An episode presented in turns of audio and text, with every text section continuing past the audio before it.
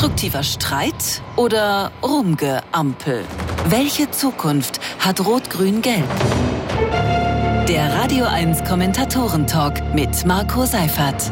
Live aus der Bar jeder Vernunft. Hallo, schönen guten Tag. Kuschelig haben wir es hier. Schön, dass Sie da sind. In der Bar jeder Vernunft. Es sieht, es sieht fantastisch aus, kann ich allen sagen, die am Radio dabei sind. Äh, und für alle, die sagen, ich würde es aber auch gern sehen, gehen Sie einfach auf den Videostream auf radio1.de oder geben Sie bei YouTube als Suchbegriff einfach äh, Radio 1 und Talk ein und äh, schon funktioniert das für Sie. So, jetzt ist die erste Flasche umgefallen. Schön, dass Sie sich auch bemerkbar gemacht haben. War, glaube ich, leider im Radio nicht zu hören, aber ich hoffe, es ist unfallfrei abgegangen. Unser Talk beschäftigt sich ja immer mit aktuellen politischen Themen und wenn wir Wochen vorher einen Titel festlegen, dann hoffen wir immer, dass dieser Titel noch aktuell ist, wenn der Talk dann wirklich ist. Wir haben dieses Mal extra eine Frage gewählt, die definitiv noch aktuell ist. Sie haben es gerade gehört. Konstruktiver Streit oder Rumgeampel. Welche Zukunft hat Rot, Grün, Gelb? Dass der Streit um dieses sogenannte Heizungsgesetz eine Zeit lang nicht wirklich konstruktiv war. Darüber herrscht wohl weitgehend Einigkeit. Aber die Frage, welche Zukunft diese Koalition hat, ist nach meinem Eindruck tatsächlich offen. Asylkompromiss, Heizungsgesetz, Verkehrspolitik, Steuerpolitik, da liegen einzelne Parteien in dieser Koalition ja tatsächlich weit auseinander. Davon profitiert ein bisschen die CDU und offenbar sehr die AfD. Das wird heute natürlich auch eins der Themen sein und ob es eine gute Idee ist, dass CDU und CSU CSU ihr soeben beschlossenes Zehn-Punkte-Programm ausgerechnet Agenda für Deutschland genannt haben, also abgekürzt AfD. Hm, naja. Na, Natürlich werden wir auch über das Unglaubliche und Ungewisse sprechen, was da gerade in Russland passiert und wie der Chef der sogenannten Wagner-Gruppe, Prigoschin, die ganze Kriegsbegründung von Putin in Schutt und Asche gelegt hat, die monatelang ja auch Sarah Wagenknecht eins zu eins nacherzählt hat. Wörtlich sagte Prigoschin, die Ukraine und die NATO wollten Russland vor dem Krieg nicht angreifen. Es hat keinerlei verrückte Aggressionen von Seiten Kiews gegeben. Zitat Ende, darüber werden wir diskutieren. Wenn dann noch Zeit ist, reden wir auch noch über den Berliner Senat und das beliebte Thema Verkehrspolitik. Rufen Sie mal bitte ich, wenn Sie sich freuen, dass die Berliner Friedrichstraße seit gestern wieder für den Autoverkehr geöffnet ist. Ich? Ja, äh, jetzt alle, die lieber weiter dort nur Fußgänger und Radfahrer gesehen hätten? Und jetzt, da rufe ich mit, beim letzten Chor rufen mal alle ich, denen es komplett egal ist. Also eine, eine, so kleines Straßenstück, äh, die diese ganze Stadt aufwühlen kann, es ist verrückt. Florian Schröder ist äh, heute leider verhindert. In der Mitte des Talk gibt es ein Audio- bzw. Video von ihm zu erleben. Jetzt geht's also gleich mit unserem Talk los. Also soweit Kommentatorinnen und Kommentatoren da sind, wir haben da ein paar Probleme mit diesem äh, Radrennen. Ähm, als ich eben auf die Bühne gegangen bin, waren es noch drei. Mal sehen. Ähm, äh, sie war aber äh, auf jeden Fall da. Ich freue mich auf die Frau, die im Tagesspiegel den Leserinnen und Lesern folgendermaßen vorgestellt wird. Habe mir das gestern mal angeguckt. Hip hip hurra! Nicht verwandt oder verschwägert mit der Babynahrung hat sie das beschauliche Rheinland-Pfalz hinter sich gelassen und ist durch die Welt getingelt, um dann an der Freien Universität Politikwissenschaft zu studieren und ihr Herz an Berlin zu verlieren. Hier ist sie vom Tagesspiegel die verantwortliche Redakteurin im Team Checkpoint an Katrin Hipp.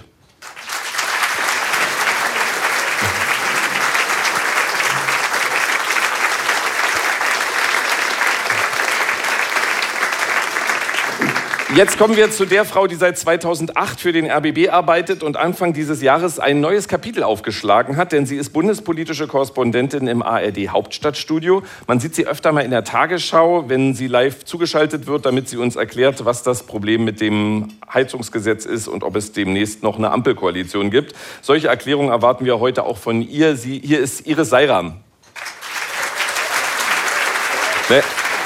Also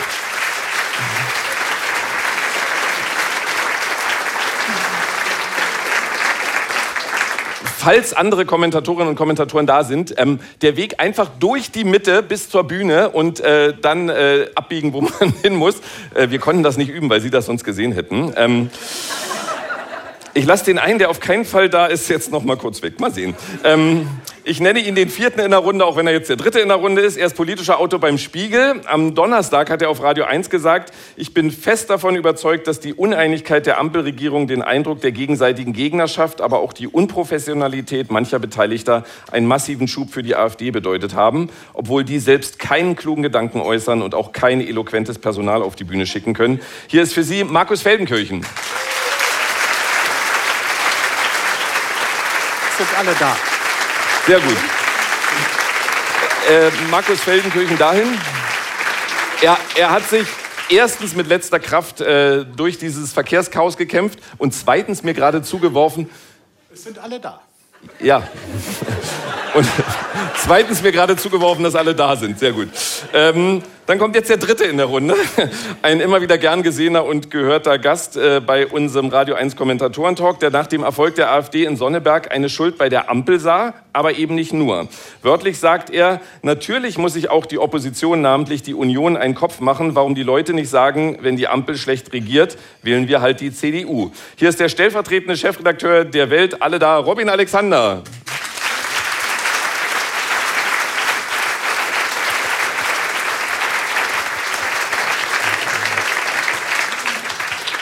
Ich hoffe, Sie haben alle gute Laune, weil Sie sich wirklich durch den Verkehr gekämpft haben und in letzter Sekunde es geschafft haben. Ja, genau. Es war, es war knapp. Ähm, komplettiert wird unsere kleine Talkrunde von dem Mann, der heute zum ersten Mal pünktlich war. Ähm, er ist äh, Chefkolumnist der Funke Mediengruppe. Zum Heizungsstreit zwischen Grünen und FDP sagt er gerade, ich fände es schlimm, wenn jeder Gesetzentwurf nur noch als Kampfmaterial und unter der Frage betrachtet wird, wo man dem anderen einen mitgeben kann. Das ist gerade aus der Sicht der FDP keine kluge Strategie. Hier ist ist für Sie Hajo Schumacher.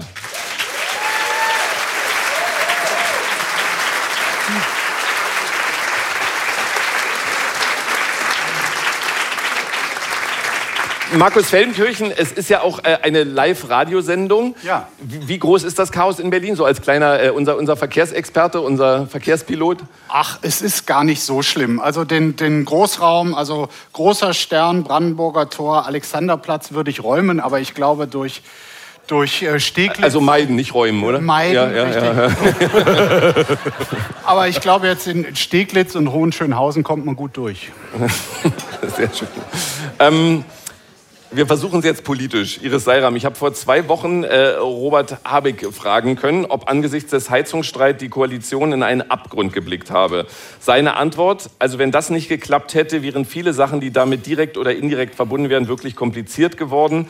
Abgrund klingt so ein bisschen morbid, aber vielleicht haben wir uns drei Monate lang ganz schöne Knoten in die Beine gespielt.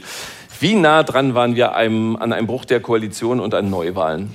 Ich weiß nicht, ich bin immer, also ich scheue immer davor zurück, äh, Superlative zu benutzen. So, das war's jetzt und das war das Schlimmste weil am Ende des Tages keine Ahnung. Aber wir waren wirklich in einer Situation, die ich zumindest als äh, politische Beobachterin so noch nicht erlebt habe, dass man auch so miteinander umgeht. Also das ist ja auch so absurd. Ne? Da sind drei Partner, die eigentlich gemeinsam ein gemeinsames Ziel haben sollten, auch wenn die Wege dahin irgendwie unterschiedlich sein mögen, aber sich so dermaßen zu fetzen und das auch noch, noch nicht mal, also so unprofessionell, das noch nicht mal irgendwie so ein bisschen ähm, äh, intern zu halten, sondern wirklich für alle sichtbar auf offener Bühne. Das war schon echt ganz ganz schön hart. Vor allen Dingen, was ähm, das Zitat, was du ja gerade gebracht hast, ließ ja auch noch mal durchblicken. Dass, wir haben ja nicht nur über das Heizungsgesetz geredet, ne, wo der eine sagen kann, ja, keine Ahnung, Heizung interessiert mich nicht, aber äh, so, sondern das war ja daran gekoppelt an ganz viele andere Projekte, die ja auch noch in der Pipeline sind. Ne? So, so nach dem Motto, so, okay, wenn ihr bei uns nicht mitmacht, dann machen wir bei euch auch nicht mit. Also da kann man sich teilweise vor wie in einem Kindergarten.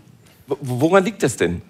Dass, dass da dann so viel ja, ich möchte jetzt nicht das große Wort Hass nehmen, aber es wirkt ja manchmal schon auf offener Bühne ausgetragen wurde. Naja, ich, ich glaube, wenn man in einer Situation ist, äh, wo viele äh, in den Umfragen schon mal, ich sag mal, äh, ähm, etwas verniedlichen, schon mal besser dargestanden haben, ähm, dann, dann ist man natürlich irgendwie von Angst getrieben. Ja? Und dann versucht man auch die maximale Polarisierung, weil die FDP ja auch gerade nach den gescheiterten Landtagswahlen, ich weiß gar nicht, wie viele das waren, also ein paar, aus ein paar Landtagen sind sie ja rausgeflogen.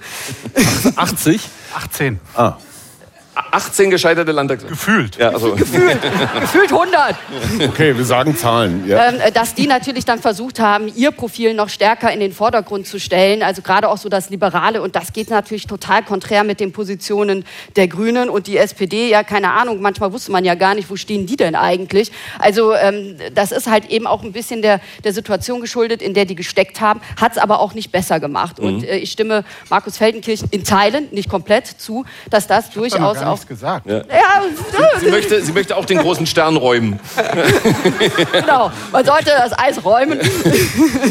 äh, ähm, dass das äh, tatsächlich halt auch Kräfte gestärkt hat, äh, die man vielleicht nicht so gerne gestärkt sehen möchte. Mhm. Äh, Ann-Kathrin Hipp, welche Perspektive sehen Sie denn eigentlich für die Ampel, bei der man zumindest den Protagonisten, haben wir gerade gesagt, in der FDP ja schon anmerkt, dass sie den Politikansatz der Grünen ja vielleicht nicht verachten, aber zumindest doch sehr kritisch sehen? Ich glaube, dass äh, Christian Lindner die grüne Politik kritisch sieht, das wusste man ja auch schon, bevor er diese Koalition mit der Ampel eingegangen ist. Also, also er wusste es ja auch. Er, er wusste ja. es, er hat das ja auch ganz klar gesagt, er hatte ja, glaube ich, damals irgendwie gesagt, dass es für ihn schwer vorstellbar oder so ähnlich war der Wort, äh, Wortlaut, ähm, ist, wie man mit der Grünen am Ende eine gemeinsame Linie finden kann. Aber dieser Mann und seine ganze Partei haben sich am Ende darauf verständigt, wir gehen in diese Koalition. Und ich finde, dann muss man sich am Ende auch ein bisschen am Riemen reißen, vielleicht den einen oder anderen Ego-Punkt auch zurückstecken und gucken, wie man das Ganze regelt. Ich habe noch mal äh, in den Koalitionsvertrag geguckt und da stand so ein ganz toller Satz, den ich äh, der Ampel einfach mal noch so hinwerfen würde. Wenn wir es schaffen, gemeinsam die Dinge voranzutreiben, kann das ein ermutigendes Signal in die Gesellschaft hinein sein, dass Zusammenhalt und Fortschritt auch bei unterschiedlichen Sichtweisen gelingen können. Und ich glaube, wenn sich diese Stillstandspartei, die sie ja, oder diese Stillstandskoalition, die sie gerade geworden sind, an ihre eigenen Worte so ein bisschen zurückerinnern und an das, was sie eigentlich schaffen wollten, denn wenn wir uns daran erinnern, das war ja da gab es dieses Selfie und alle waren ganz euphorisch. Da gibt es jetzt irgendwie nach 16 Jahren Merkel einen großen Aufbruch. Es gibt mal was anderes, es geht was voran. Es sind ja auch Dinge angepackt worden. Also es ist ja auch nicht alles schlecht. Es sind ja auch Dinge angepackt worden, die unter Merkel so ein bisschen in Vergessenheit geraten sind. Und wenn Sie sich an das nochmal zurückerinnern, glaube ich, dass es da durchaus auch eine Chance gibt, dass das Ganze noch nicht beerdigt wird. Robin Alexander, Streit um die beste politische Lösung ist ja am Ende richtig und nicht verkehrt. Wer ist denn schuld, dass in dieser Regierung die Grenze zwischen konstruktivem Streit um die Sache und permanenten öffentlichen Anfeindungen überschritten wird?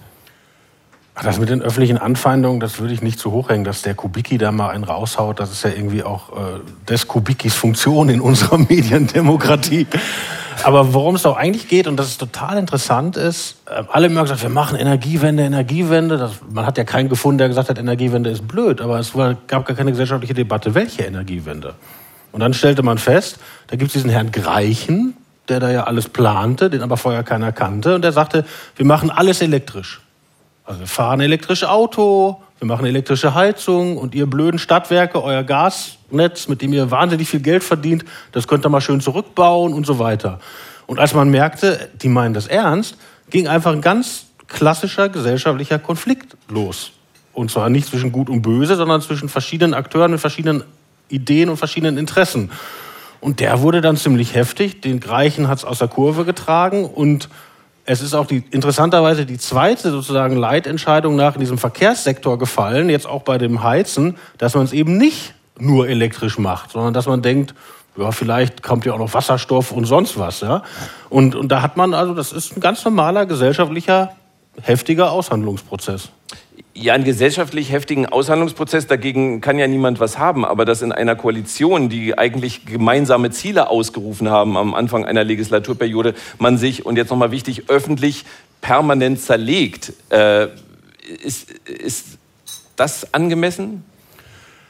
Ich bin ja so ein Purist. Ich finde zum Beispiel, dass äh, die FDP im Kabinett das mit beschließt und hinterher sagt, April, April, wir machen eine Protokollerklärung und sind dann doch dagegen. Das finde ich demokratietheoretisch blöd. Äh, ich glaube, das reißt auch ein, weil die Grünen ja gerade überlegen, das nächste Woche zu machen beim Haushalt. Also dem Haushalt zuzustimmen und im Protokoll zu schreiben, aber die Kindergrundsicherung hätten wir schon gerne und machen jetzt richtig viel Ärger noch dafür. Ich glaube, da, das ist nicht gut. Aber im Prinzip Sowas wie Energiewende, da geht eine richtig Menge Geld, kann gewonnen werden und verloren werden. Da werden sich Leute dumm und dämlich verdienen und Leute werden richtig arm werden. So, und dass das heftig ist, na klar. Mhm. Markus Feldenkirchen, viele sehen sich ja, man kann sagen, aus vergangenen Zeiten dann nach einem Machtwort des Kanzlers. Andere halten solche Forderungen für komplett aus der Zeit gefallen, dass jemand ein Machtwort spricht. Was macht Olaf Scholz denn falsch? Also vielleicht macht er ja gar nichts falsch. Ähm, also er macht sicherlich vieles falsch, vor allem äh, kommunikativ, äh, finde ich, ist er da einfach nicht so gesegnet. Äh, ähm, aber entgegen äh, diesem landläufigen, so von wegen, der entscheidet gar nichts, ganz so ist es nicht. Er wartet sehr, sehr lange, aber er hat aus meiner Sicht schon zweimal ein Machtwort gesprochen. Das sind zwei mehr als Angela Merkel in ihren 16 Jahren. Äh, und zwar, als sich das auch wieder lange zuspitzte im vergangenen Sommer oder Spätherbst, die Diskussion darüber, angesichts der neuen Lage, wollen wir die Atomkraftwerke, die drei verbliebenen, nicht doch länger laufen lassen. Auch das hatte schon das Potenzial zu einem Riesenstreit, vielleicht auch sogar zum Koalitionsbruch. Äh, Grüne und FDP kommen da von völlig unterschiedlichen Richtungen und äh, standen da völlig konträr zueinander. Ähm, und da hat er irgendwann quasi in, in letzter Sekunde ähm, den Kompromiss, so wie es dann am Ende auch gekommen ist. Okay, sie laufen drei Monate länger, aber auch nicht länger. Ähm, und da konnten sich alle dann zähneknirschend hinter vereinen. Also das war ein Machtwort und ich glaube, dass es ist jetzt, glaube ich, am Dienstag vor zwei Wochen her, dieser ähm, Zeitpunkt, den Sie anfangs auch angesprochen hatten, irgendwie wie, wie dicht waren wir hier vor einem Bruch der Koalition. Das war dieser Dienstag, als äh, es um die Frage ging, geht das Heizungsgesetz jetzt noch in der Woche quasi in die parlamentarische Beratung und kann damit vor dem Sommer, was viele aus organisatorischen Gründen für wichtig hielten, quasi verabschiedet werden. Und da war, war wieder so ein Moment, wo Olaf Scholz dann gesagt hat, also Herr Habeck, äh, und Herr Lindner, ich weiß nicht, ob noch Leute aus der zweiten Reihe dabei waren, aber ich glaube nicht, kommt mal zusammen. Und am Ende wurde auch ein Kompromiss gefunden, nämlich das, was mit kleineren Abstrichen jetzt auch im Parlament äh, beschlossen wurde oder beschlossen werden soll. Äh, so, und das war auch eine Art Machtwort, weil er gesagt hat, ich will jetzt hier die Einigung. Das heißt, ganz so führungslos, wie es scheint, ist die Bundesregierung doch nicht unterwegs. Mhm. Heil Schumacher, vor zehn Jahren hätte sich niemand träumen lassen, dass eine Impfung politisiert werden kann. Also ich mir zumindest vor zehn Jahren nicht. Das haben wir dann aber in den vergangenen Jahren erlebt. Nun ist eine Diskussion um Heizung so politisch, dass einige, nicht die Mehrheit der Gesellschaft, aber einige kurz davor stehen, eine Revolution auszurufen. Ähm, wo, woher kommt diese Polarisierung bei einem Thema, was, seien wir ehrlich, auch die meisten Journalistinnen und Journalisten ja gar nicht komplett verstanden haben? Nee, am schönsten fand ich Marion Horn, die, Zeitung, äh, die, die Chefredakteurin der Bild-Zeitung, die, äh, als sie mal wieder ein paar Leute rausgeworfen hat, auch festgestellt hat, dass sie niemanden in ihrer Redaktion hat, der ihr das Prinzip Wärmepumpe erklären kann. nachdem sie zwei Monate lang haarklein hat erklären lassen, warum das äh, ein, ein Ding des Teufels ist. Ähm, das nur, du musst sie verteidigen, verstehe ich total. Muss gar nicht, aber Marion Horn sagte, das wäre alles Kolportage des Spiegel und sie könne es auch selbst erklären. Die Wärmepumpe? Ja. Super, dann ladet sie doch mal ein. Das fände ich eine schöne Sendung. Marion Horn erklärt die Wärmepumpe. Aber äh, anderes Thema. Äh, es ist eine Radiosendung. Ich meine, ja, ja da kann man doch trotzdem Wenn sie jetzt anruft erklären. und die Wärmepumpe erklärt live auf Radio 1. Ja, los. Macht das. Why not? Ähm, ist, auch wirklich, ist auch wirklich ein Quotenkracher. Also da werden uns die Leute die Bude einrennen. ja. Also woher kommt die Polarisierung, war die Frage. Ja, die, die Poli glaube, Politisierung auch von so vielen Themen. Ich glaube tatsächlich, dass wir in diesen 16 Merkel-Jahren... Ähm, ich glaube, es klingelt. Auch so einen... So einen äh, so einen sehr deutsch-zentrierten Blick entwickelt haben, weil ganz viele der Sachen, die wir hier gerade verhandeln, sind in anderen Ländern völlig selbstverständlich. In der Schweiz gab es eine äh, Volksabstimmung. Äh, 59 Prozent sind für CO2-Neutralität bis 2050 mit 59 Prozent durchgegangen. Auch da geht es um Wärmepumpen, dieses und jenes. Äh, das kann man durchaus zivilisiert besprechen. Das ist alles nicht neu. Wir tun aber so, oh, die Wärmepumpe ist irgendwie jetzt so aus dem Weltall uns vor die Füße gefallen und wir müssen unser ganzes Leben ändern. Man hätte damit schon mal die letzten 10 oder 20 mhm. Jahre sich beschäftigen können. Und das Thema Polarisierung ist ein gesellschaftliches Phänomen, was wir nicht nur in Deutschland haben wenn wir uns äh, die USA spätestens seit Trump angucken, dann sehen wir, dass letztendlich jedes Wort, jeder Begriff wird inzwischen in links oder rechts eingeteilt. Also Fleisch zum Beispiel ist rechts. Rechts. Ja, oder Glas Wasser ist ein bisschen schwierig, ähm, aber ich würde sagen tendenziell links, weil es irgendwie äh, kein Alkohol drin ist. Ähm, und und das führt natürlich zu einem unglaublich engen Debattenkorridor, weil man ist immer dafür oder dagegen. Und das, was man die gemeinsame Spielfläche nennt, also das Forum, wo Themen diskutiert werden, wird halt immer kleiner. Ja, weil alle sofort brüllen, entweder bist du Nazi oder bist linksversifft oder irgendwas. Also wir führen ganz häufig so Stildebatten, was wer wie sagt, aber wir reden gar nicht inhaltlich. Ja. Und das ist für mich ein, ein Phänomen, was glaube ich, auch mit diesen hochbeschleunigten, digitalisierten Gesellschaften zu tun hat, unter anderem. Ne, so ein Tweet eignet sich halt nicht zum Erklären, da ist zu wenig Platz, also muss man irgendwas scheiße finden. Das bringt die meisten Likes. Mhm. Und äh, das führt einfach relativ zwangsläufig, und wir sehen es in den USA, zu so einer Sprachlosigkeit. Iris Seiram wollte was sagen und Markus Feldenkirchen, wenn ich es richtig gesehen habe. Ja, ich wollte da gerade drauf einsteigen, weil wer macht das denn? Wer, wer, wer teilt das denn ein in rechts und links? Also, dass Fleisch jetzt irgendwie verboten ist. Es ist ja auch wirklich eine Frage, wie du Politik kommunizierst, wie du das erklärst. Also, und wir haben jetzt, finde ich, eine wirklich sehr besondere Lage. Wir hatten irgendwie vor, vor drei Jahren ähm, die Situation, dass wir mit Corona konfrontiert werden, äh, äh, wo uns erklärt wurde, so, das ist jetzt wirklich richtig schlimm. Es, es drohen Triagen. Ähm, die haben in Teilen äh, von Italien nicht mehr genug Särge, also eine richtige Angst. Und äh, ich fand schon, dass die Gesellschaft da in großen Teilen wirklich auch mitgegangen ist und gesagt, okay, alles klar, machen wir, machen wir, machen wir. Dann kam äh, kurz, äh, kurz danach, zwei Jahre später, kommt der Krieg, was auch für viele, glaube ich, eine wahnsinnige Bedrohung ist. Angst auch, was passiert jetzt? Es ist eine Atommacht auf der anderen Seite. Und dann kommt jetzt aber das, das ist jetzt dann auch, ne? und ich finde auch, dass die Gesellschaft da auch gut mitgegangen ist. Und dann kommt äh, aber Klima, okay, jetzt ist wirklich End of the Day, wenn wir ab dem 1.1.24 das GEG nicht haben, also das Gebäude- und Energiegesetz. Da frage ich mich, warum diese, diese künstliche, dieses künstliche Drohszenario gerade bei dieser Sache, wo ich finde, dass man durchaus, wir haben ja auch ein bestehendes Gebäude-Energiegesetz. Es ist ja nicht so, dass jetzt die, die Ampel das komplett neu erfunden hätte, ob man von Öl und Gas und wie man das, wie man da umsteigt. Es gibt sowas aktuell, ob man das gut oder schlecht findet, aber es ist nicht so, dass die jetzt das Rad neu erfunden hätten. Und ich finde aber eben dadurch, dass du immer das so, so hochfährst, ja, so es geht um Leben und Tod. Und es ist so dieses eine. Ja, aber Datum, wer fährt hoch? Wollte ich wer fährt hoch? Genau, wer, wer, weil, ich, ich ähm, finde das schon in der politischen Debatte und da sind wir bei der Frage der Kommunikation, weil ich finde schon, dass die Ampel oder zumindest Teile in der Ampel, die Grünen, äh, schon uns das so klar gemacht, es muss vor der Sommerpause sein. Warum? Ich, Warum? Aber das, das ist die eine Seite, verstehe ich auch. Ich glaube, der Grund dafür ist, dass man diesen Streit auch vom Tisch haben will und nicht sagen will, wir streiten da im Herbst immer noch drüber. Aber es gab ja dann auch, ich, ich glaube, die CSU war es, die hat etwas gepostet, wo vor einem äh, gemütlichen bayerischen Haus Robert Habeck durchs Fenster guckt, weil der dir die Heizung rausreißt. Und ich glaube, es war in weiten Teilen, jetzt nicht vielleicht nicht bei der Mehrheit, aber in weiten Teilen der Bevölkerung entstanden, verdammt, ich habe eine Gasheizung, am 31.12. fliegt die raus. Aber Und das, das, das war ja Blödsinn. Unsinn. Aber wie, wie kommt das dazu? Stimmt. Also es das stimmt ja einfach nicht. Ja, genau, aber wie kommt das dazu, dass das bei vielen Leuten so verfängt? Weil es auch gerade bei uns Medien so eine Eigenschaft gibt, die heißt böswilliges Missverstehen. Ja, das heißt, ich gucke mir irgendwas an und suche da den maximal skandalisierungsträchtigsten Punkt raus. Ja, und wenn er noch nicht skandalisierungsträchtig genug ist, dann lasse ich was weg oder spitze es zu und mache es zu einer Frage über Leben und Tod. Mhm. So, das hat ein bisschen was auch mit, mit uns zu tun. Äh, würde ich mal sagen, weil bringt halt Aufmerksamkeit.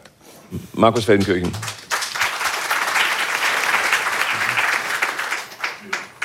Also ähm, ich glaube, die, ganz kurz dazu, ich glaube, die Sorge äh, ist tatsächlich entstanden, äh, weil die Leute gemerkt haben, dass so eine Umrüstung des Hauses, egal ob es jetzt im nächsten Jahr stattfinden soll oder vielleicht sogar erst in fünf Jahren, dass das doch eine Menge kosten kann, je nachdem, in welchem Gebäude oder in welcher Wohnung man bisher gewohnt hat. Also, dass da offene Fragen sind und dass in den ersten Gesetzentwürfen, die dann äh, äh auch die Öffentlichkeit äh, erreichten, dass da quasi die, die Kompensation und der soziale Ausgleich so gut wie gar nicht mitbedacht war. Das war ein großer Fehler. Und wenn man ein bisschen weiß, wie unsere Debatten laufen, unter Beteiligung von Journalisten, klar, so, so, so ist das nun mal, dann hätte man das anders gemacht. Also den Schuh muss sich da, glaube ich, auch der gesetzgebende Robert Habeck und sein Ministerium äh, anziehen. Dennoch, bevor wir sicherlich die nächsten zwei Stunden von mir aus gerne über alle Fehler, die von Seiten der FDP, von Grünen oder vom Bundeskanzler gemacht werden, äh, gemacht wurden ehe wir das weiter sezieren, einmal kurz der Hinweis, Hajo hatte es eben schon angedeutet mit dem Blick auf die Schweiz. Man hätte auch auf Norwegen gucken können, wo seit 2015 konsequent umgerüstet wird.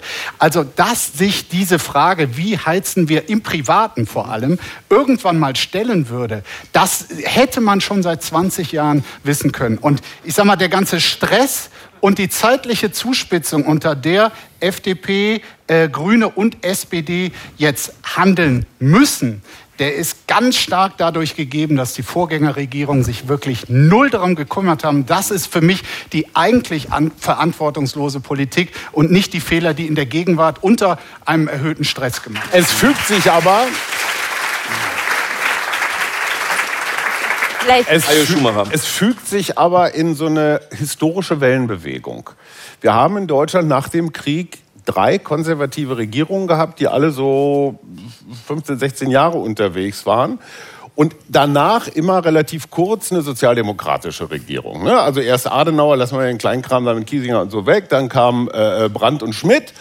Ähm, dann kam Kohl, dann kam Schröder, dann kam Merkel und jetzt Scholz. Und es ist immer dasselbe diese sozialdemokratisch geführte Regierung muss das aufräumen, was die konservative Regierung 15 Jahre lang hat stehen lassen. Verrückt, Robin, ja, das ist einfach so. Sagen. Ja. Das, ist, das ist einfach so und die wird dann irgendwann abgewählt, weil es zu heftig wird. So, ja, Schröder ist für die Agenda 2010 äh, abgewählt worden, weil er halt ein paar Sachen gemacht hat, die Kohl sich mit Rücksicht auf ich bin, nimm naja, das. Aber ich bin, nicht, ich bin, genau, ich bin nicht hundertprozentig sicher, aber auch weil, weil Robin Alexander sich gemeldet hat, ich bin nicht hundertprozentig sicher, ob er komplett zustimmt, aber ähm, bin, äh, keine ich würde, Ahnung. Nur, ich würde nur sachdienliche Hinweise geben. Mhm. Wir hatten sozialdemokratische Regierungen. Also zum Beispiel der äh, vielleicht noch bekannte Sigmar Gabriel war lange der Verantwortliche für die Energiewende. Der erzählte uns immer, es gibt die Technologie, dass man an Kohlekraftwerken das CO2 direkt rausholen kann, hinter dem Schornstein und ja. müssten wieder in die deutsche Kohle investieren. Der war auch technologieoffen. Und dann gab es die äh, sozialdemokratische Bewegung zum Russengas. Da gibt es ein sehr schönes Buch der FAZ-Kollegen Bingener und Wehner, das ich zur Lektüre empfehlen kann.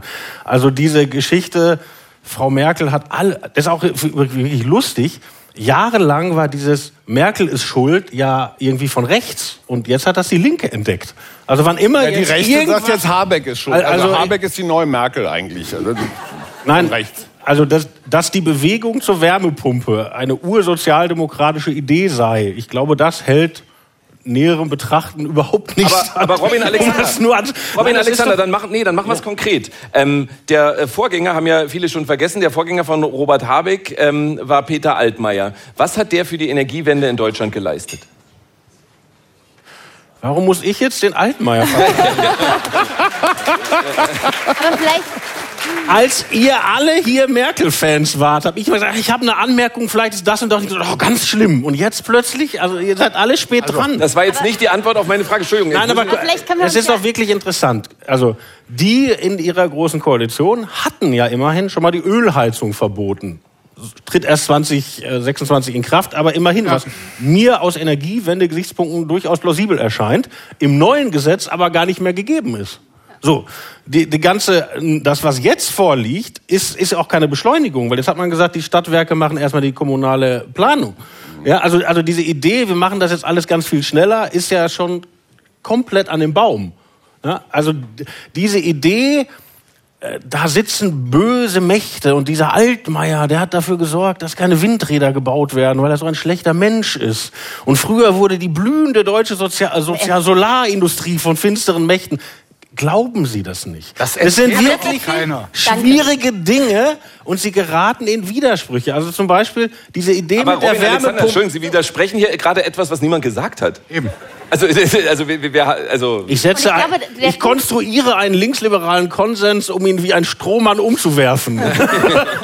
Aber jetzt ist, jetzt ist auch an Der Technik das meinte ich mit bösartigem Missverstehen. An Kathrin Das, was Robin Alexander gerade gesagt hat, nämlich, dass es ein wahnsinnig schweres Unterfangen ist, dem würde ja jeder zustimmen. Aber Aha. die Lösung kann ja nicht sein, dass ich dann irgendwie 20 Jahre mir die Augen zuhalte und sage, hm, vielleicht kommt irgendwann in 100 Jahren doch noch mal jemand, wenn die Welt eigentlich schon am Ende ist. So. Das heißt, man muss sich ja auch mit den schwierigen Dingen auseinandersetzen. Das ist die Aufgabe der Politik. Dafür wähle ich die, dass die sich anguckt, was sind unsere Probleme und wie können wir die lösen. Und dass die Klimakrise bevorsteht, das ist nicht erst was, was wir seit zwei, fünf oder zehn Jahren wissen, sondern das wissen wir schon deutlich länger.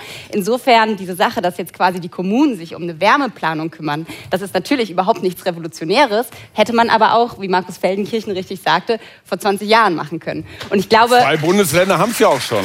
genau. So, Darf ich, glaube, darauf hinweisen, dass Punkt, in wenn den wir uns Ampelkoalitionsverhandlungen das nicht jetzt- jetzt- Darf ich noch kurz? Ich glaube, der wesentliche Punkt, wenn wir uns jetzt drüber streiten, wer hat es jetzt eigentlich vermasselt, äh, die SPD oder die CDU? Ich meine, vielleicht können wir uns darauf einigen, wir haben jetzt erstmals die Grünen in der Regierung und die sind ganz offensichtlich eine Koalition oder eine Partei, die das Ganze vorantreibt. Und ich glaube, dafür können wir dankbar sein, weil es passieren muss. So, das ist es muss passieren. Und ich glaube, der wichtige Punkt, der jetzt eine Rolle spielt, ist, dass wir gucken, wie kann es funktionieren. Weil dass es funktionieren muss, ist keine Frage. Aber natürlich muss man bei all diesen Dingen beachten, dass es A, erklärt wird. Und das passiert im Moment zu schlecht. Also man muss diese Menschen mitnehmen. Natürlich, wenn ich das Gefühl habe, was auch Iris Seiram eben sagte, eine Krise nach der anderen kommt und jetzt muss ich eventuell noch mein Haus abgeben, weil ich kann meine Wärmepumpe oder was auch immer nicht finanzieren, dann macht das den Leuten Angst. Und der zweite Punkt ist, man muss eben auch gucken, dass es einen sozialen Ausgleich gibt, dass das aufgefangen wird, dass das eben nicht was ist, was die Gesellschaft noch weiter spaltet. Und ich glaube, das sind die Hausaufgaben, die die Koalition jetzt gerade auf dem Tisch hat. Für welches grünen Konzept sind Sie denn? Also das ist ja mal äh, super, dass die Grünen dran sind, die machen das, aber was denn jetzt? Weil was der Greichen vorgelegt hat und was in der ersten Lesung im Parlament war, ist das Gegenteil von dem, was in der zweiten Lesung steht. Welches grüne Konzept wollen Sie denn den Menschen empfehlen, das so toll ist? Also es wurde auf jeden Fall sehr verwe verwässert. Und äh, es ist beileibe nicht mehr so grün, wie es ursprünglich gedacht war. Da hast du recht. Ob jetzt alle Änderungen daran klug sind oder nicht, ist äh, eine andere Frage. Also offensichtlich wurde tatsächlich von den Greichens und Co. dieser immense Faktor der kommunalen Wärmeplanung äh, ignoriert oder übersehen. Weil wenn man sich das erklären lässt, dass das erstmal stattfindet und dass man dann guckt, okay, in welchen Regionen gibt's keine gute äh, äh, Gruppenwärme, sag ich's mal, äh, sondern wo muss man individuell umrüsten. Äh, so, das ist schon sehr, sehr wichtig. Und das ist ein Punkt, dass das jetzt berücksichtigt wird, ähm, leuchtet mir ein. Und das ist dann tatsächlich so, dass es nicht ab nächstem Jahr gelten kann, sondern innerhalb der nächsten fünf Jahre, je nach Bundesland oder Region, wo diese kommunale Wärmeplanung gemacht wurde. Es wurde aber, um da jetzt noch mal ins Detail zu gehen, ein zweiter Punkt hineinverhandelt, der so richtig FDP-Voodoo ist, wie wir es auch schon in anderen Sachen ähm, erlebt haben und wo man sich wirklich von den Erkenntnissen der führenden Wissenschaftlerinnen und Wissenschaftler emanzipiert, um es mal positiv auszudrücken. ähm, dass man da sagt, das mag sein, dass sie das alle so sagen, aber vielleicht kommt ja noch vom Himmel in den nächsten zwölf Jahren ein Einhorn, was auch wirklich zaubern kann und Wasserstoffgewinnung so effizient und so zahlreich äh, hinbekommt, dass man es auch in privaten Haushalten zur, äh, zur, zur Wärmung einsetzen kann und dass dadurch auch all die Gas- und Ölheizungen, die es jetzt schon gibt, gar nicht ausgetauscht werden müssen, weil das Einhorn dafür sorgt, dass der Wasserstoff doch so günstig ist und so massig vorhanden ist, dass das alles in die alten Geräte reinkam. Das ist quasi die Technologieoffenheit, also quasi die, die Hoffnung aufs Wunder. Etwas Ähnliches gibt es übrigens bei dem Verbrenner aus, also wo auch gesagt wird, äh, dass ähm, das Wasserstoff zum Beispiel für LKWs, für Schiffe, eventuell auch für Flugzeuge gut eingesetzt werden kann. Darüber ist man sich einig, dass das in jedem kleinen PKW eingesetzt werden kann und das ökonomisch äh, äh, also vertretbar ist. Das sagen wiederum auch nur ganz wenige, allerdings immer noch mehr als bei den privaten Heizungen. Und jetzt ist Iris Seiram dran. Sehr lange gewartet. Ähm, äh, ich muss noch mal den Bad Cop spielen, weil ich äh, will noch mal einen Schritt zurückgehen. Ähm, als du gesagt hast, ähm, Den hat bisher Robin Alexander gespielt, aber ja, ich mach's auch ganz gerne. In den letzten 20 Jahren sei nichts passiert. Also ich, ich, ich weiß nicht, ob das wirklich so stimmt, weil ähm, es, ist, es, es gibt, wie gesagt, ja ein Gebäudeenergiegesetz und das eben halt auch schon ein Ölheizungsverbot äh, implementiert hat. Im Übrigen auch nicht nur erst ab 26, da stehen noch ganz viele andere Sachen drin. Äh, es gibt äh, den Kohlekompromiss ist, der meines Erachtens auch, äh, glaube ich, noch unter der GroKo ausgehandelt wurde. Also dass der Ausstieg 2038 kommen soll. Ähm, klar, Grundlage dann, die, ähm, äh, die Ampel hat es dann in, in Nordrhein-Westfalen nochmal um acht Jahre vorziehen können auf 2030. Im Osten klappt es nicht. Es bleibt da wohl bei 38. Äh, Atomausstieg ist, glaube ich, auch klar schon unter äh, Trittin als Umweltminister anno dazu mal schon eingeleitet geworden, aber letztendlich hat, hat es ja die Regierung Merkel auf den Weg gebracht. Also Zurückgenommen deswegen, und wieder auf den Weg gebracht. Genau. Ja. Deswegen, also ich finde es, ich finde es ein bisschen einfach zu sagen, ja, die haben gepennt und in diesen 20 letzten Jahren ist gar nichts passiert und deswegen müssen wir jetzt bam, bam, bam, bam auf jeden Fall äh, hier ähm, ähm, loslegen. Das finde ich, finde ich, wird der Diskussion auch nicht wirklich gerecht. Mhm. Mhm. Ähm, es wird öffentlich sehr viel derzeit über die Grünen diskutiert und äh, ihren Absturz und dass die FDP sich dann in solchen Verhandlungen durchsetzt. Und dann gucke ich mir am Freitag das ZDF-Politbarometer an. Grüne 16 Prozent, FDP 6 Prozent. In dieser Koalition kann man sagen, hier wedelt der, der, der Schwanz mit dem Hund und die FDP macht sich mit ihrem Auftreten ja dann am Ende auch offenbar nicht beliebter. Zumindest kommt es in Umfragen nicht an, oder doch? Doch, ich glaube schon. Also das ja. Klientel, auf das Sie zieht. Sie haben so erkennbar zu Beginn des Jahres den Schalter umgelegt und haben jetzt für sich so die Rolle angenommen, also wir stellen es so dar, als würden vor allem alle Gesetze, die, die ähm, eine grüne Grundlage haben, absoluter Quatsch sein. Und jetzt muss man die Stimme quasi der, der ökonomischen Vernunft heran. Und ich glaube schon, dass das äh, verfängt. Also im Vergleich dazu. Sechs Prozent? Die, die, eine passt jetzt nicht dazu, aber es gab immerhin mal äh, einen Aufschwung. Ich glaube, sie gefallen sich in der Rolle ganz gut. Und ähm, also ja, also gut. Außerdem sind Sie in Ihrer klassischen Rolle als Mehrheitsbeschaffer. Ja. Olaf Scholz braucht die FDP. Rot-Grün reicht nicht. Das heißt, nur dieses, dieser Dreibund kann funktionieren. Und dieser Dreibund ist die wahrscheinlichste Option, wenn wir jetzt einfach mal so tun, als ginge das so weiter, die wahrscheinlichste Option, um dann nach der nächsten Bundestagswahl weiterzumachen.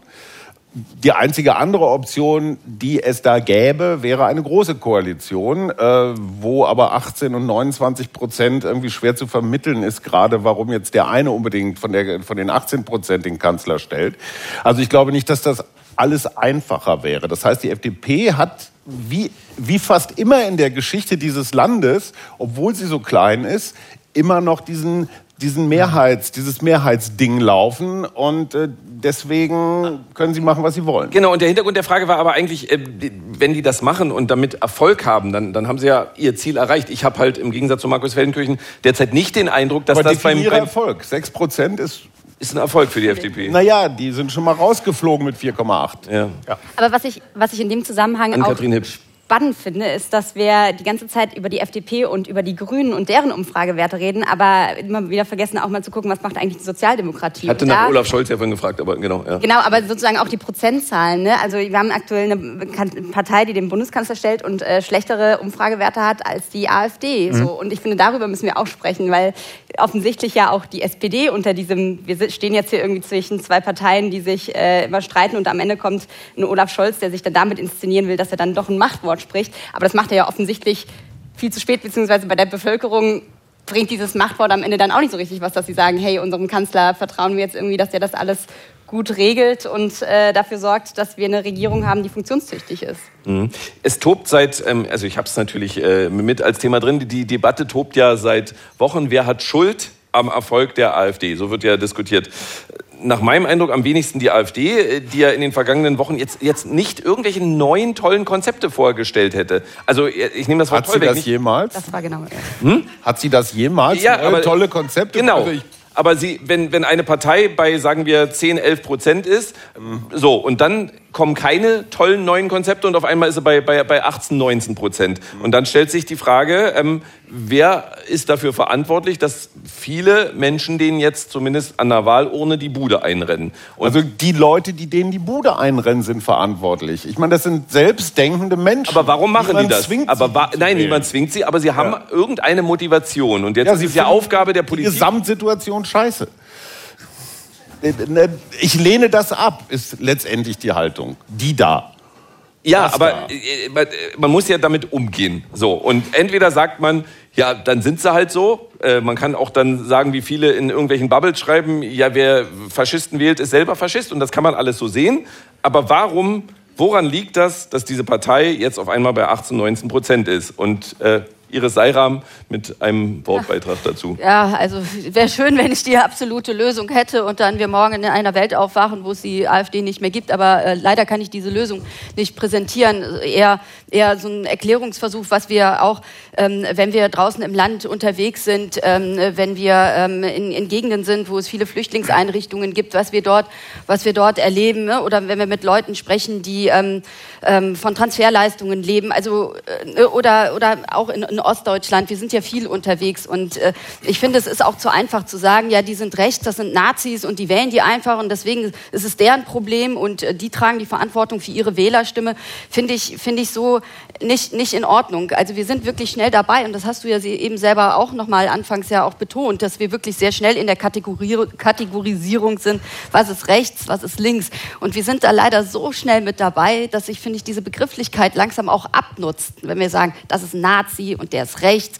Das nutzt sich ab, dass das Absolut. Außerdem ist gar nicht mehr verfängt. Es und, ist auch ähm, egal. Inzwischen sagen doch viele Leute auch, da, da bin ich halt Nazi. Ja, weil es, weil, es, so, weil, es, weil es eben halt so eine, so eine Floskel geworden ist, was, was schlimm ist, weil dahinter stecken, äh, steckt ein ganz, ganz grausames historisches Ereignis und das sollte man natürlich nicht vergessen.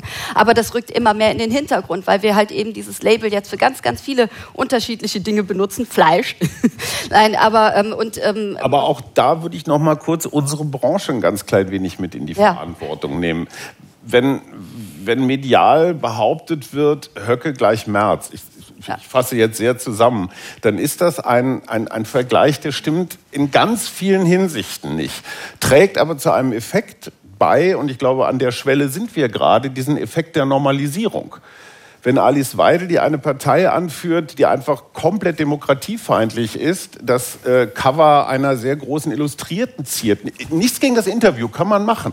Aber vorne drauf, dann ist das eine Normalisierung. Ach, guck mal, die ist so wie Boris Becker und Thomas Gottschalk und alle anderen, die da auch drauf sind. Ich ja, und wenn die Bildzeitung, Entschuldigung, deine Freundin Marion, aber trotzdem, wenn die, wenn die Bildzeitung einen Kommentar schreibt, ähm, äh, diese Männer schaden unserem Land. Sie schaden unserem Land. Habeck und Scholz schaden unserem Land. Das ist schon so ganz kurz vor Vaterlandsverräter, Unpatrioten, schmeißt sie raus.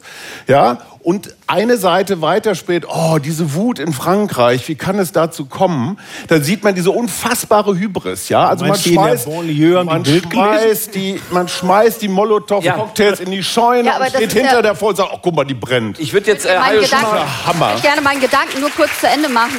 Das, das, genau, gern was dazu, sonst habe ich auch noch eine Frage. Und Robin Alexander. Das ist, das, das ist ja alles richtig, aber es beantwortet trotzdem am Ende die Frage nicht. Und ich finde, es ist zu kurz gegriffen, wenn wir uns nur Gedanken darüber machen, wer hat Schuld, dass die Umfragewerte so sind, anstatt vielleicht auch mal die Frage zu stellen, liegt es an der Politik, an der aktuellen Politik des Landes, sowohl der regierenden Koalition als aber auch der Opposition. Wenn du halt in sehr großen, gesellschaftsrelevant wichtigen Themen einer anderen Meinung bist, ob du die gut findest oder schlecht findest. Das fängt bei Corona an, das geht über Migrationspolitik, geht aber eben auch beim Krieg in der Ukraine. Und welches politische Angebot hast du denn? Du hast eine wild gewordene Sarah Wagenknecht auf der einen Seite und die AfD auf der anderen. Also was machst Wieso du? auf der anderen? Die stehen auf einer. Ja. Hast aber okay, dann, ja, ja. Aber, ne, aber wo, wo, wo, wo willst du dich, wenn du eben in diesen Fragen anderer Meinung bist, ähm, wo, wo, wo, welche, welche Partei macht dir denn da noch ein Angebot? Und ich sage jetzt nicht, dass man immer den Recht geben sollte, aber man muss ja zumindest ein Angebot machen, wo sich Menschen auch wiederfinden. Und wir müssen wieder lernen zu diskutieren und aufhören, uns mit diesen Labels rechts, links, Nazi zu, zu beschimpfen. Das war mein Plädoyer. Genau, ja.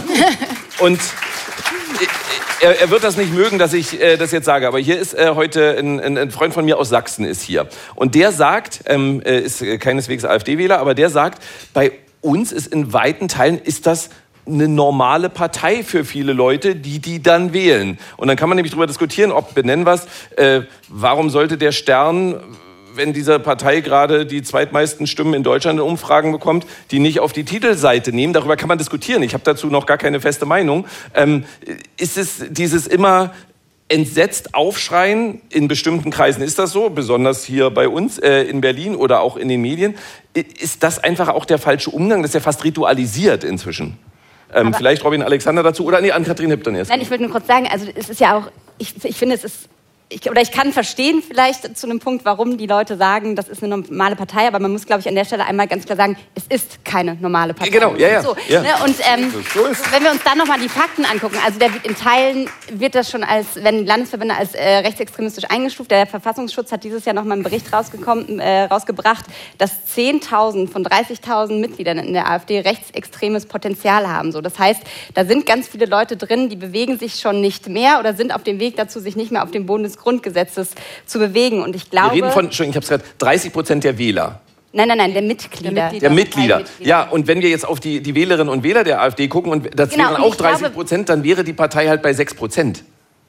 Und nicht bei Moment, 18. die Rechnung muss ich jetzt Ja, ein Drittel, ein Drittel von diesen 18 Prozent, wenn ein, gebe ich geschenkt, ein Ja. Drittel der möglichen AfD-Wähler Also sind, genau. äh, so, das sind dann 6 Prozent. Dann geht es doch nicht darum, mit denen zu reden. Äh, Ich wüsste nicht, warum ich mit äh, Faschisten reden sollte, aber dann geht es um die anderen. Und mit denen müssen wir auf jeden Fall reden. Und ich glaube, dass das ist das, was Iris Seirem auch gesagt hatte mit, äh, was ist denn die Alternative, was ist denn das Angebot, was es noch gibt. Wenn ich mir die CDU gerade angucke, die glaube ich nicht den Weg bisher gefunden hat, wie sie eigentlich mit der AfD umgehen soll, dann ist das gerade im Osten, glaube ich, ein wesentlicher Punkt. Weil im Osten ist die CDU aktuell die einzige Partei, die der AfD noch Paroli bieten kann, wenn man das so will. Und ich fand es ganz interessant, ich war davor... Ähm, zwei oder drei Wochen bei einer Fuck-Up-Night für Demokratie. Das ist übrigens ein ganz, ganz tolles Konzept. Da kommen Politiker, Politikerinnen hin und sprechen über ihre Fehler. Was super ist, weil wir reden viel zu selten über Fehler und viel zu selten sachlich über Fehler, ohne irgendwie emotional durchzudrehen. Und äh, bei dieser Fuck-Up-Night war Jan Redmann, der ähm, CDU-Vorsitzende aus Brandenburg. Und der, finde ich, hat das relativ gut auf den Punkt gebracht. Er hat gesagt, mein Fehler war, und hat es wirklich auf sich persönlich auch bezogen und hat gesagt, mein Fehler war bei der letzten Wahl in Brandenburg, dass ich durch die Politik, wie ich sie gemacht habe, dafür gesorgt habe, dass die AfD höhere Prozentpunkte bekommen hat, als sie hätte kriegen sollen. Und er hat es damit erklärt, dass er gesagt hat, wir haben als politische Parteien des demokratischen Spektrums nur noch eine Monokultur angeboten. Also am Ende hatten die, hatte die AfD genau das, was sie wollte, nämlich sie konnte erzählen, wir sind die Alternative, das sind die Altparteien, weil die sich alle, die haben das nicht mehr über Migration geredet, weil sie davor Angst hatten, dieses Thema überhaupt anzufassen. Die haben alle gesagt, wir stellen uns hinter Wojtke und machen, jeder kann mit jedem, Hauptsache nicht die AfD. Und er hat gesagt, dadurch ist eben diese Monokultur entstanden und wir brauchen eigentlich aber wieder einen Mischwald. Und da würde ich total mitgehen. Wir brauchen einen Mischwald, auf dem Boden der Verfassung. Also ich glaube, wir müssen uns überlegen, wie können wir im Prinzip es hinkriegen, dass wir wieder ein breites Parteienspektrum haben, aber eben so, dass wir nicht Demo die Demokratie in Frage stellen, nicht die Verfassung verlassen, sondern eben da auf der Stelle auch konservative Positionen mit anbieten, aber eben in diesem Rahmen. Darf ich noch mal Robin, jetzt war aber Robin Alexander erstmal dran, genau. Was war die Frage? Ja, na, wir reden hier darüber, über diesen, äh, ja, auch das ist ja auch schon wieder so eine Draufschau auf diese komischen äh, äh, Leute, die in Umfragen sagen, sie würden eine AfD wählen. Also so, so klingt das ja schon wieder. Wie, wie ist denn der richtige Umgang? Ich meine, jetzt kam hier ja äh, mit, mit diesem Mischwald, das war ja, ein- war ja ein schönes Bild. Ähm, und ist da möglicherweise auch äh, insbesondere die CDU gefragt? Weil ich habe das ja vorhin, äh, habe ich ja zitiert, dass Ja. ähm, wenn, diese Regierung denn eine so schlechte Politik macht in den Augen vieler Wählerinnen und Wähler, warum sagen die nicht, wir wählen die größte Oppositionspartei? Also das mit dem Mischwald finde ich auch eine gute Idee. Allerdings ist in diesen und ähnlichen Runden ja in den letzten Jahren oft, wenn irgendwas rechts von Merkel war, gesagt worden, das ist ganz schlimm. Also ich erinnere zum Beispiel, was die Ampelkoalition jetzt in Europa macht, also diese Zentren an den Grenzen, ist ja der Original Seehofer-Plan. Eigentlich ein Chili-Plan. Äh, Also, und, aber zwischendurch war Seehofer Halbnazi, ganz schrecklich, fürchterlich und so weiter. Das ging alles gar nicht. Ja? Also, es, es kann nicht sein, dass eine Position nur legitim ist, solange die Grünen unter Zähneknirschen zustimmen können. Ja? Es muss möglich sein, Law-and-Order-Position, auch die Position, wir haben zu viel Migration. Gehört ins demokratische Irreguläre. Spektrum. Da, da, da hilft nichts. Also das ist so. Und wenn Sie sich angucken in Europa, wie äh, Rechtsparteien, ganz Rechtsparteien bearbeitet wurden, in Dänemark sind die runtergegangen, als die Sozialdemokratie ihre Einwanderungspolitik verändert hat. In Schweden hat die Sozialdemokratie diese Wende nicht gemacht und regiert nicht mehr. Da regieren jetzt die Konservativen mit rechts außen. Dasselbe ist gerade den Finnen passiert. Und das, also, sie brauchen eine Antwort auf das Thema Migration, Schrägstrich Integration aus der Mitte der Gesellschaft, die davon abweicht, grün, Multikulti, alles super. Und diese Frage stellt sich. Und wenn man ehrlich ist, stellt sie sich auch objektiv, wenn man Fernsehen guckt und sieht, was in der Banlieue los ist. Weil die Leute fragen sich, warum ist, was da in Frankreich passiert, sind wir wirklich immun dagegen? Nein. Oder kann das auch bei uns passieren? Oder letzte Woche im Ruhrgebiet. Sy Syrer gegen Libanesen, äh, Clanführer aus Syrien schicken äh, Grüße übers Internet, am Ende eine Ver- Friedensrichtertreffen. Das sehen die Leute doch. Also die Idee, dass, in dieser Gesellschaft Man muss nicht aber immer aufpassen, dass es dann nicht einen bestimmten Zungenschlag bekommt, den es dann in der öffentlichen Debatte natürlich ja, aber bis jetzt, hab, bis jetzt habe ich doch nur geschildert, was ja, ja, ja, passiert ist. das war auch kein, kein, Ich hatte noch, kein noch gar Anruf keine Gelegenheit, etwas politisch Unkorrektes zu sagen. Ja. Ich habe auch nicht vor, was politisch Unkorrektes zu sagen, aber äh, dass man darauf, Thema Mischwald, Antworten aus dem, Politi aus, aus, aus, aus dem Mittespektrum geben muss. Und dass das auch Antworten sein können, die nicht alle linksliberal sind oder so klingen. Das ist tatsächlich Teil der Lösung, glaube ich. Markus Feldenkirchen dazu. Ich ähm, stimme Robin Alexander in vielen Punkten zu. Ähm, es ist übrigens auch von Umfragen gestützt. Also wenn man äh, fragt, bei denen, die zurzeit 20 Prozent in Umfragen sagen, ich kann mir das gut vorstellen, die AfD zu wählen, wenn am nächsten Sonntag Bundestagswahl wäre. Ob das dann am Ende so viele sind, äh, weiß man ja auch nicht. Passiert auch noch viel bis zur nächsten Bundestagswahl. Aber da ist nach wie vor der Hauptbeweggrund ähm, äh, nicht etwa ähm, die, die, das Ampelgesetz oder das Gendern, äh, was angeblich vorgeschrieben wird, was überhaupt nicht der Fall ist, sondern es ist tatsächlich die Migrationsfrage nach wie vor. Also der, der Punkt Nummer eins, auch wenn wir hitzig über viele andere äh, Sachen, was tun wir gegen Klimaschutz und ist das eigentlich vernünftig, was Habeck da plant. Also das bleibt Nummer eins und insofern äh, bleibt es auch jedem quasi äh, überlassen, da vernünftigere Antworten zu finden, wie auch immer die im Detail aussehen, als das, was bisher ähm, gefunden wurde. Und dann zu unserer Debatte als Ganzes. Friedrich Merz hatte, glaube ich, gesagt, also ähm, äh, jedes Mal, wenn im öffentlich-rechtlichen Rundfunk gegendert wird, hat die AfD, was waren es, 200 Wähler mehr oder Dank, danke, Frau Hipp. Wie? Doch, Ich war's. genau. Ja.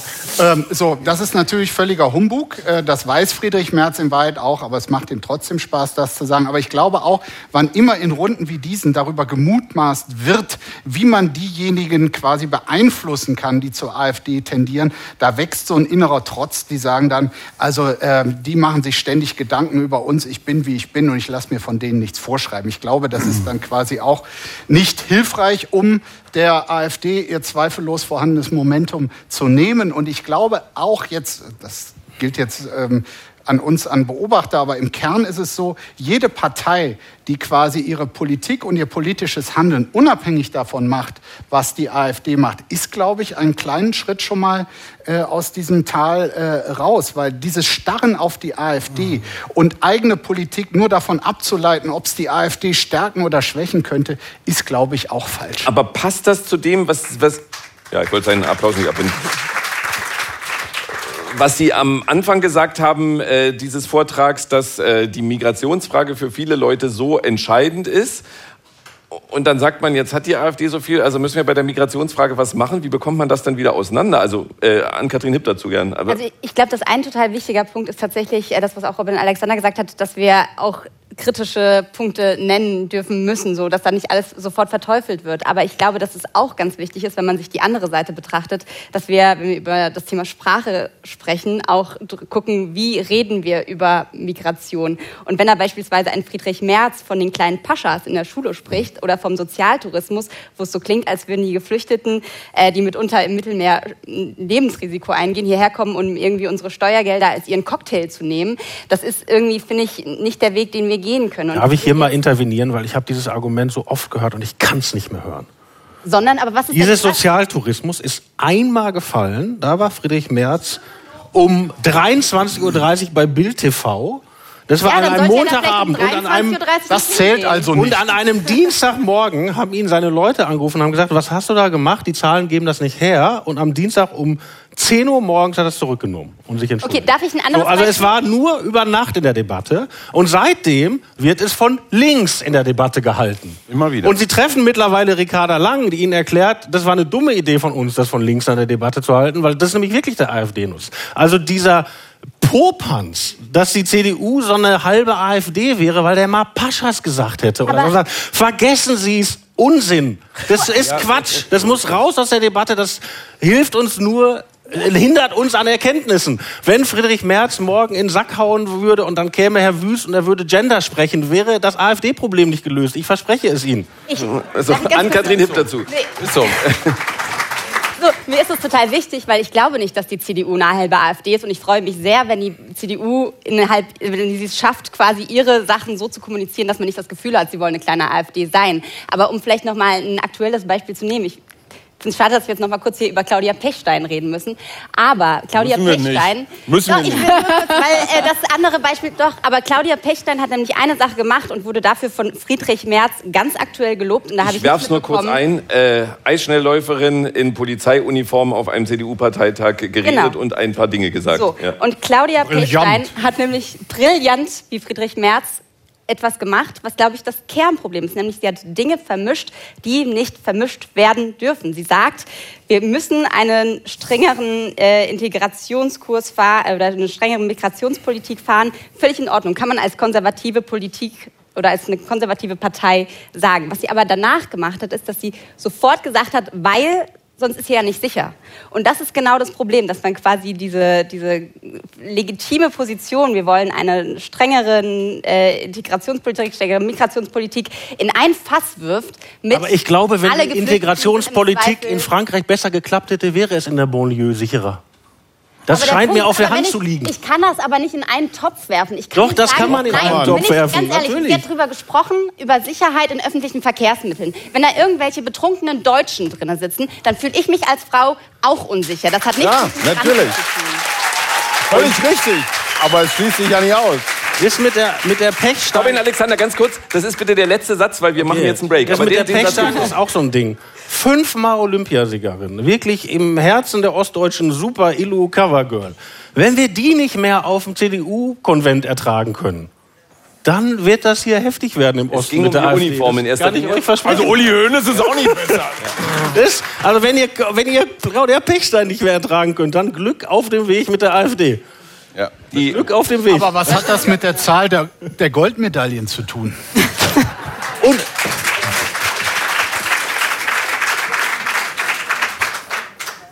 die letzter Satz. Glaubt ihr wirklich, wenn die beim, beim CDU-Ding sagt, wir müssen darüber reden, 300.000 Leute sind im Land, gerichtlich sollen die weg, wir kriegen die nicht abgeschoben. Als, sagt die als Bundespolizistin.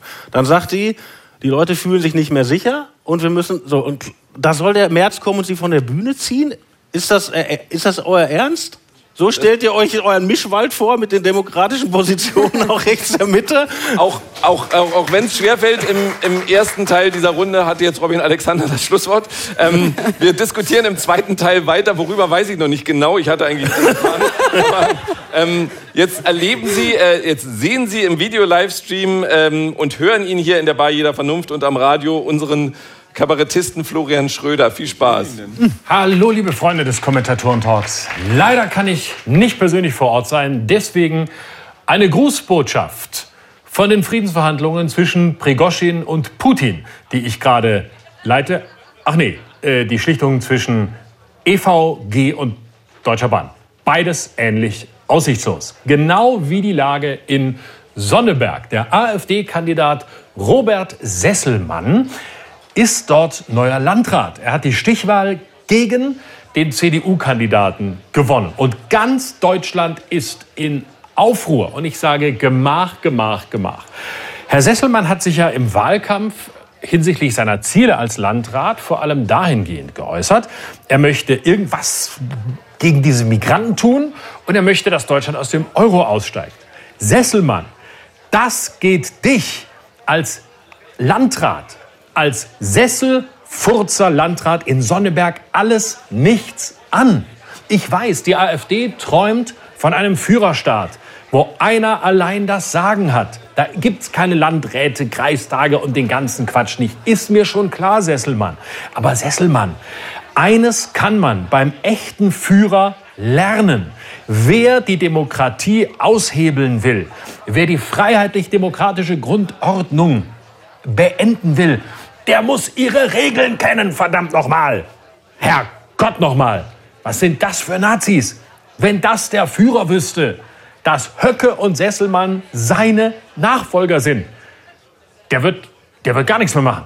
Zu Recht auch. Und viele Menschen, viele Menschen, die jetzt in den vergangenen Tagen von Spiegel TV befragt wurden in Sonneberg, ich liebe Umfragen von Spiegel TV, dem Bild TV für Menschen mit Abitur.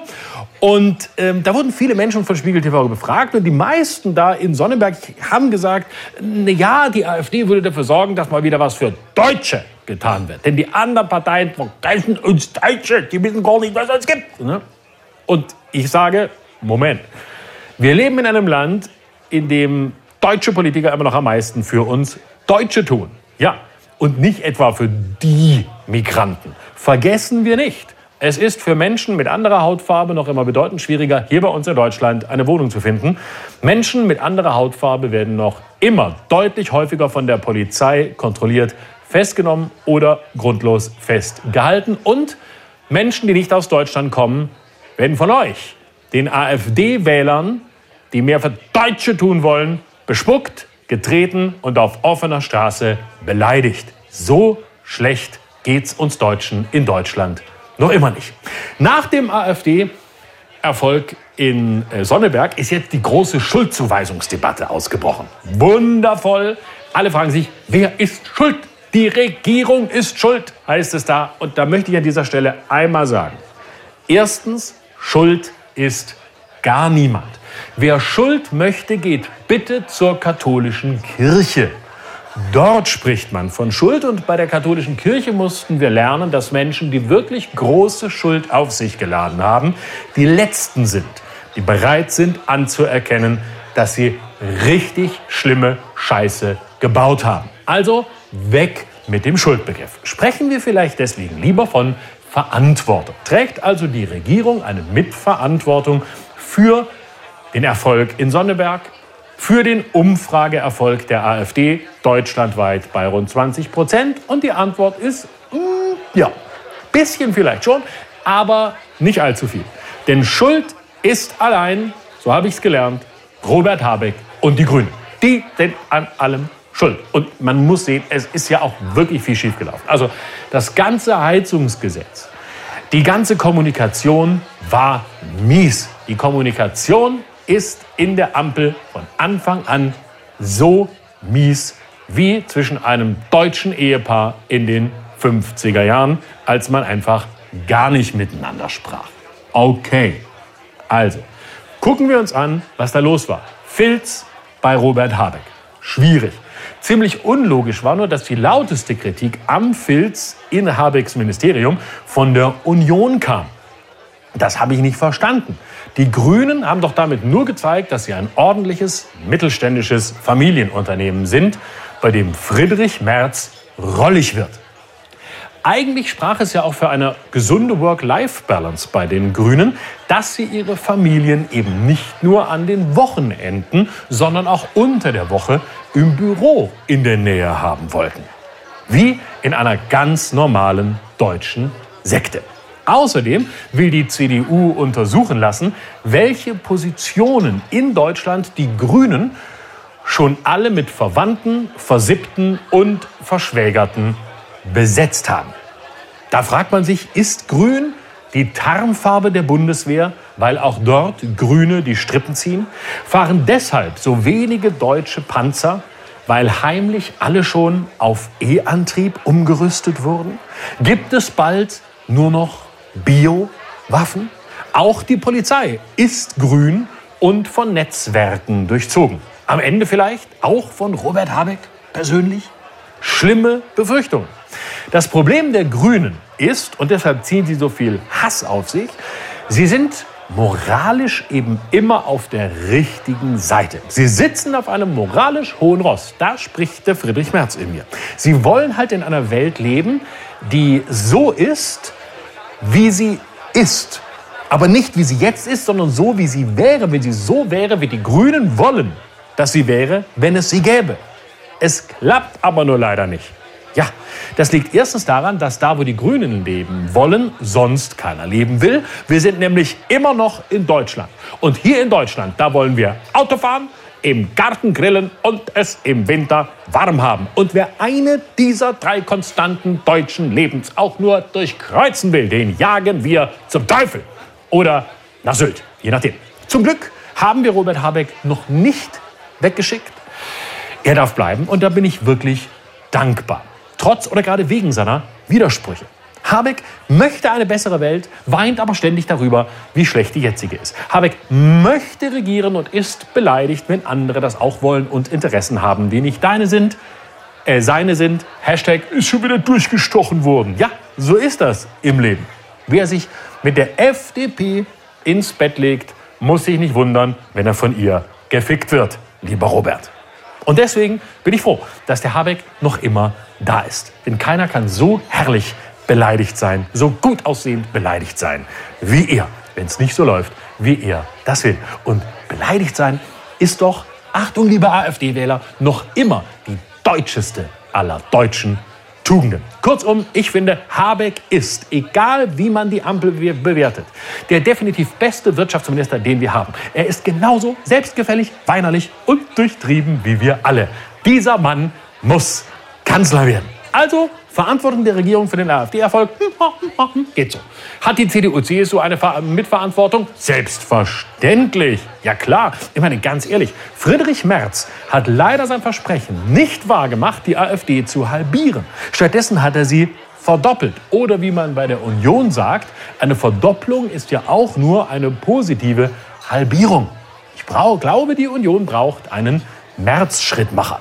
Sie hat es geschafft, von Vogue-Terror zu schwadronieren und von Habecks Energiestasi. So kann man Unionswähler erfolgreich mobilisieren, die AfD zu wählen. Und genau diesen Weg möchte die Union weitergehen. Sie hat nämlich schon das ultimative Rezept gegen die AfD gefunden, nämlich Achtung, überall schwarz, rot, gold. Auch in der Unterwäsche. Ja, die Nationalhymne öfter singen, vielleicht beim Anstehen beim Bäcker oder auf den Bahnsteigen, wenn der ICE Richtung Halle mal wieder über 120 Minuten Verspätung hat.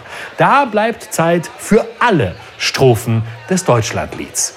Fehlt nur noch der pfiffige Slogan Nazis gegen rechts. Und Friedrich Merz hat ja jetzt auch nach dem AfD-Erfolg die Grünen zum Hauptgegner erklärt. Ja, das ist so geil.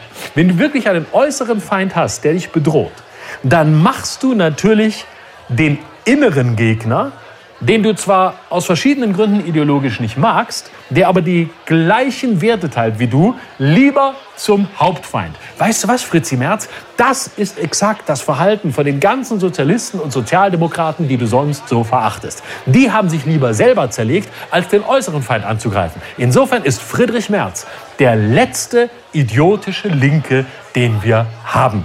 Glückwunsch dazu. Friedrich Merz, das Wiesel unter den Parteichefs.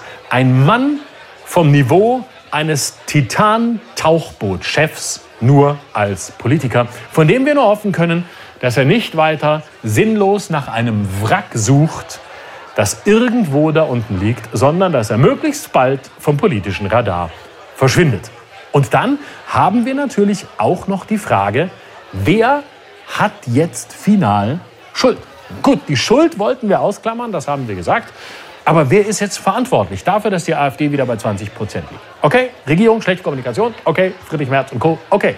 Aber ich sage, die Hauptverantwortung für den Erfolg der AfD haben die Leute, die entweder AfD wählen oder drohen, AfD zu wählen, indem sie in Umfragen sagen, dass sie AfD wählen werden. Ja, und ich weiß, da heißt es gleich, das ist Wählerbeschimpfung, das darf man nicht, der Wähler hat immer recht. Nein, hat er nicht.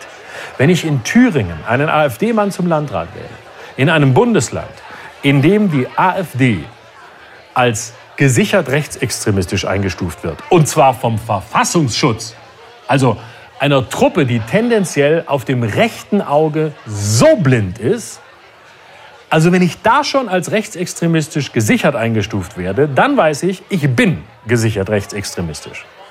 Und wenn ich dann als Wähler diese Partei wähle, dann trage ich leider die Verantwortung dafür. Und das heißt, ich muss mir auch anhören, dass ich ein Nazi bin. Und zwar nicht, weil ich gesichert rechtsextremistische Überzeugungen habe, wie die Leute, die ich wähle, sondern weil ich diese Leute wähle, die diese gesichert rechtsextremistischen Auffassungen haben. Und das ist keine Wählerbeschimpfung. Jeder, der Nazis unterstützt, ist Nazi, egal was seine eigene Überzeugung ist. Warum ist das keine Wählerbeschimpfung? Weil es die Verantwortungsübernahme für die eigene Stimme bedeutet. Und weil ich damit AfD-Wähler endlich wirklich genauso ernst nehme, wie sie sich immer wünschen, ernst genommen zu werden. In diesem Sinne, danke für die Aufmerksamkeit und bis zum nächsten Mal. Florian Schröder, Florian Schröder vielen Dank. Dankeschön. Es geht jetzt hier weiter. Jetzt ist hier eine Wortmeldung, aber da kann ich ganz wenig helfen gerade, weil. Äh, ähm, äh, Nein, man hört sie nicht. Das ist ein Problem. Sie können jetzt was sagen, aber man hört, es hören Zehntausende im Radio nicht und im Fernsehen auch nicht, äh, also im Videostream. Das bringt gar nichts. Was immer Sie sagen wollen, es, es, es hilft mir gerade nicht weiter. Also vielen Dank an Florian Schröder. Sie können ihn übrigens demnächst wieder live in Berlin erleben, am 19. und 20. August in den Berliner Wühlmäusen mit seinem ganz aktuellen Programm Neustart. Und äh, nächstes Mal, wenn wir wieder im Tippi am Kanzleramt sind, wird er auch wieder live vor Ort dabei sein. Ähm, jetzt ist, wollen Sie weiter dazwischen brüllen, weil es hört keiner im Radio und alle denken, warum höre ich auf zu reden? Das bringt einfach gar niemandem was, ähm, weil man hört es nicht. Ich habe halt ein Mikrofon, das ist äh, der Unterschied dann leider in dem Moment. Jetzt ist wieder Zeit für unsere Kommentatorinnen und Kommentatoren. Ich freue mich auf, da kommen sie alle wieder, an Katrin Hipp vom Tagesspiegel, auf Iris Seiram aus dem ARD Hauptstadtstudio, auf Robin Alexander von der Welt, auf Markus Weldenkirchen vom Spiegel und auf Hajo Schumacher von der Funke Mediengruppe. Vielen Dank. Vielen Dank. Wir reden dann doch noch weiter, weil das gerade so spannend war und weil äh, Robin Alexander einen so großen Spaß hatte, wie er gerade hinter der Bühne sagte. Ähm, das stimmt ähm, überhaupt nicht. War ich, gar nicht da, war ich gar nicht dabei.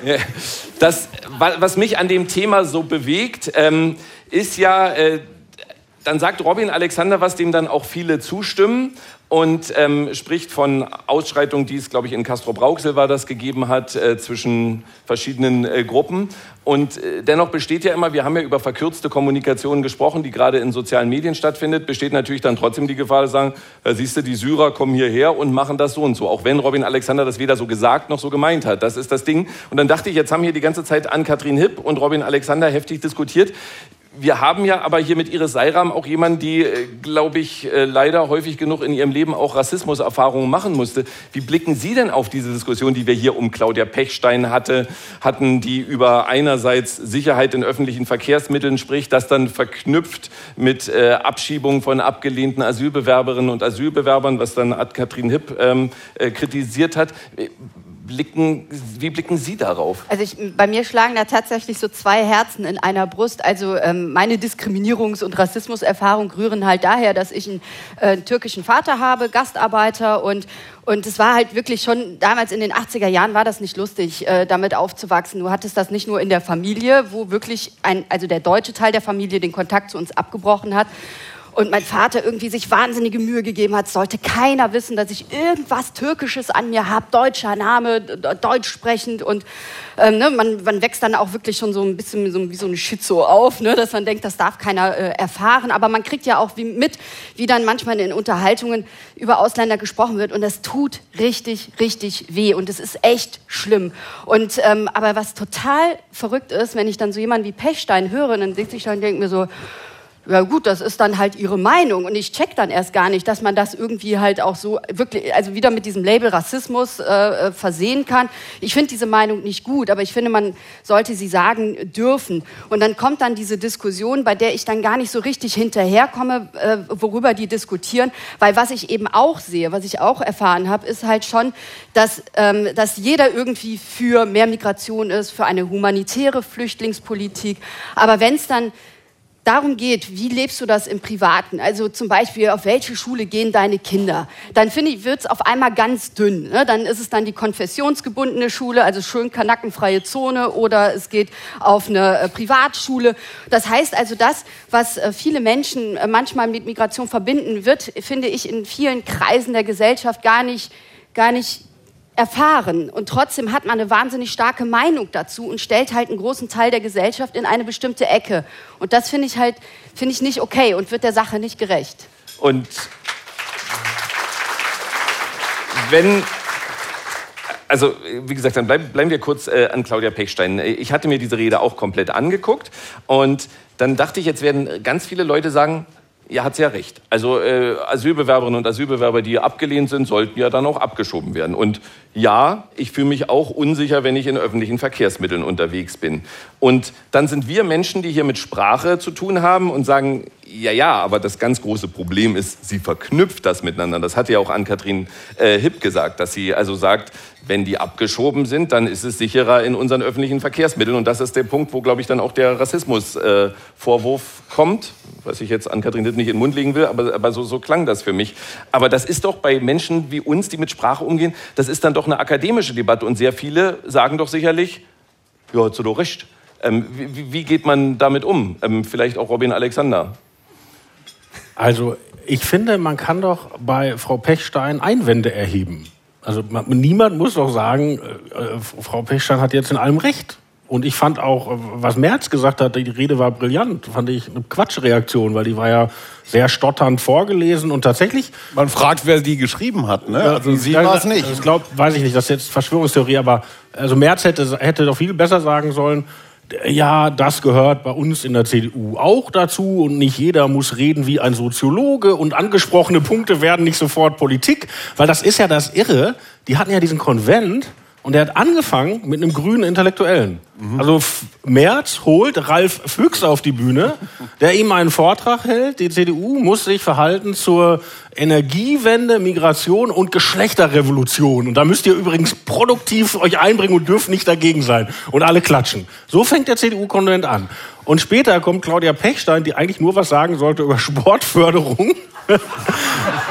Und sagt, was sie sagt. In Uniform. Und jetzt wird der ganze, ganze, ganze Tag da irgendwie seit Wochen unter Halbnazi-Verdacht gestellt. Und es ist Quatsch. Das sollten wir lassen. Es wird immer Leute geben, die aus Ostberlin oder Sachsen oder Kassel-Brauxel kommen und ein paar Sachen anders und deutlicher aussprechen. Und das ist auch in Ordnung. Und Markus Feldenkirchen stimmt zu. Oder Ann-Kathrin Hipp hat sich gemeldet. Ich würde nur noch mal auch die kurze Einschränkung machen, dass das halt auch nicht irgendeine Frau aus Kastrop Rauxel war oder so, sondern die stand da in Polizeiuniform. Und ich finde, das ist schon auch nochmal ein entscheidender Punkt an der Stelle. Ja, weil sie Sportsoldatin ist. Aber das ist jetzt auch wieder so ein Ding. Die Struktur unserer Debatte. Ne? Jetzt, die Frau hat uns jetzt nicht gepasst. Und jetzt suchen wir, was liegt eigentlich gegen die vor? So, und dann plötzlich, ah, die hatte schon mal ein Dopingproblem mhm. vor, vor acht Jahren, steht wieder in der Zeitung. Hat sie zwar alle gewonnen, die Prozesse, aber egal. Und ah, sie kam in Polizei und die ist Sportsoldatin. Und das ist doch gar nicht der Punkt. Der Punkt ist, nehmen wir hin, dass solche Sachen öffentlich gesagt werden in der Tonlage oder nehmen wir das nicht hin? Darüber reden wir.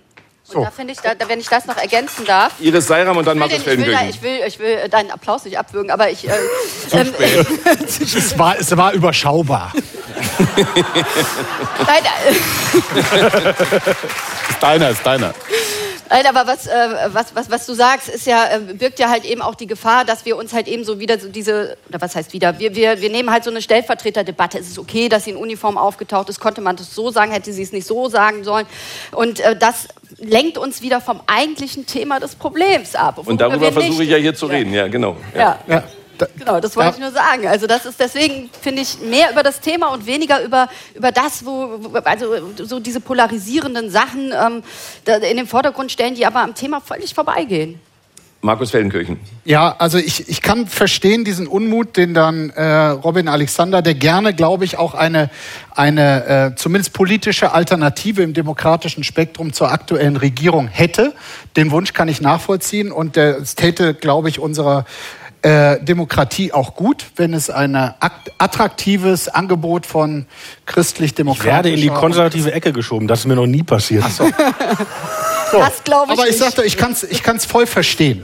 Und dein Hinweis darauf, was an diesem Tag eigentlich gewollt war, der ist vollkommen richtig. Und man hätte das alles auch quasi als, als, ähm, als Innovation von Friedrich Merz, der äh, da einen grünen Intellektuellen quasi den Auftakt machen lässt, der Impulse gibt, die vielleicht unbequem sind, der aber auch zeigt, so okay, so diskursoffen ist diese Partei und auch einige Ressentiments gegen Friedrich Merz dann äh, zu entkräften. So und ich, ich sehe es ehrlich gesagt genauso, dass es ziemlich ärgerlich ist, wenn man dann so eine Person, die und das will ich allerdings nicht verharmlosen, die wirklich sprachlich daneben gegriffen hat und einen Großteil der hier lebenden Menschen quasi unter Aggressions- und Gewaltverdacht gestellt hat, für die es einfach nicht zutrifft. So. Und da hätte Friedrich Merz, ich glaube, das Entscheidende ist die Reaktion von Friedrich Merz. Wenn er danach dann dieses Trotzige sagt, dass diese mittelmäßige bis missglückte Rede, die nur eine von, was weiß ich, 20 Beiträgen an dem Tag war, wenn er da äh, klarer zur Stellung bezieht oder von mir aus auch gar nichts sagt, statt so demonstrativ zu sagen, das ist brillant, also da ist so quasi seine eigene Impulskontrolle, die nicht vorhanden ist oftmals, äh, steht ihm da im Wege und äh, produziert ein kommunikatives Desaster, über das man sich aus CDU-Führung tatsächlich sehr ärgern kann, weil der Tag hatte tatsächlich mehr zu bieten als die Frau mit ihren verunglückten Passagen. Mhm. Ähm Kurz danach hatte Friedrich Merz ähm, ja gerade die Grünen als Hauptgegner benannt. Ist das für jemanden, fangen wir mit Hajo Schumacher an, ist das nachvollziehbar? Äh, jein. Ähm, er hat zwei relativ markante Ministerpräsidenten, eigentlich noch ein paar mehr, wenn man noch Hessen mit dazu rechnet, wenn man baden wird. Also Schwarz-Grün ist ein inzwischen gelerntes Modell in Deutschland und funktioniert auch gar nicht so schlecht. Die finden das natürlich komisch, dass er denen, seinen Ministerpräsidenten jetzt erklärt, dass das alles nicht so gut ist. Ich glaube nur, Friedrich Merz hat nicht die Bundestagswahl 25 im Blick, sondern die ostdeutschen Landtagswahlen 24. Und ich glaube, dass das Feindbild Grün äh, in den ostdeutschen Ländern noch besser funktioniert als im Westen und dass das deswegen eine rein strategische Überlegung ist, dass er sein Verhältnis zu den Grünen dann vielleicht Anfang 25 wieder ein bisschen lockert, wenn er dann überhaupt noch Kanzlerkandidat ist oder überhaupt. Aber jetzt ist erstmal 2024 das Thema und da wird sich ein, ein Teil der Karriere von Friedrich Merz entscheiden. Und deswegen ist das jetzt nicht so ernst zu nehmen. Das hat jetzt eine Haltbarkeit von 15 Monaten oder so, aber das ist ja auch gar nicht so schlecht für Politik. Robin Alexander. Bei Politiker-Exegese empfehle ich immer genau hinzuhören. Der hat es gesagt in Schleswig-Holstein, wo das, wenn das so wäre, wie Hajo Schumacher gesagt hat, äh, total lustig wäre, weil da regiert die CDU ja freiwillig mit den Grünen zusammen. Sie hätte auch mit der FDP zusammen regieren können. Das Zitat ist aber, wenn Sie sich anhören, wir wollen die Auseinandersetzung mit der Bundesregierung schärfer suchen und in dieser Bundesregierung ist, sind die Grünen gerade der Hauptgegner. Also dieses äh, Ausbalancieren angeblich mit der AfD hat er explizit nicht gemeint. Muss, muss Friedrich Merz an seiner Kommunikation arbeiten, dass immer Sie das erklären müssen, was er wirklich meinte? Ich muss es so sagen, also ich war ja lange im Merkel-Erklär-Business und als äh, Frau Merkel dann äh, in den Ruhestand ging, fragten mich alle, was machst du jetzt? Und ja, ja, ja. sowohl Olaf Scholz als auch Friedrich Merz müssen dauernd nacherklärt werden, was für meinen Lebensunterhalt perspektivisch gut ist.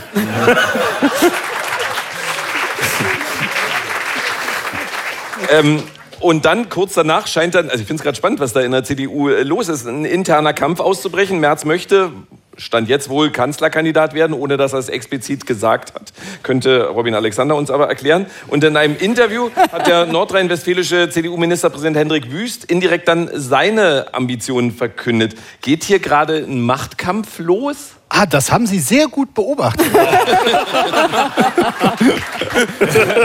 ja, also ich, ich fand, ich, und das Ganze das Ganze, da muss man wirklich sagen, wie professionell sind die von denen, die den nächsten Kanzler stellen wollen. Äh, weil das Ganze auf dem Höhepunkt, wo sich äh, die äh, aktuelle Regierung über die Heizungsfrage quasi also äh, wirklich äh, gegenseitig runtergerupft hat, dann die Aufmerksamkeit so auf sich zu lenken, freiwillig, ohne dass es zwingend notwendig war, das ist wirklich ganz äh, großer Sport. Und äh, also Robin Alexander kann es natürlich noch viel fundierter, aber ich, ich würde alles drauf wetten, dass Friedrich Merz natürlich Bundeskanzler werden will. So nachhaltig, wie er versucht hat, CDU-Vorsitzender. Das mag ja sein. Aber wir reden ja jetzt erstmal so, bis, bis dieses Ergebnis okay. Äh, eingetreten ist.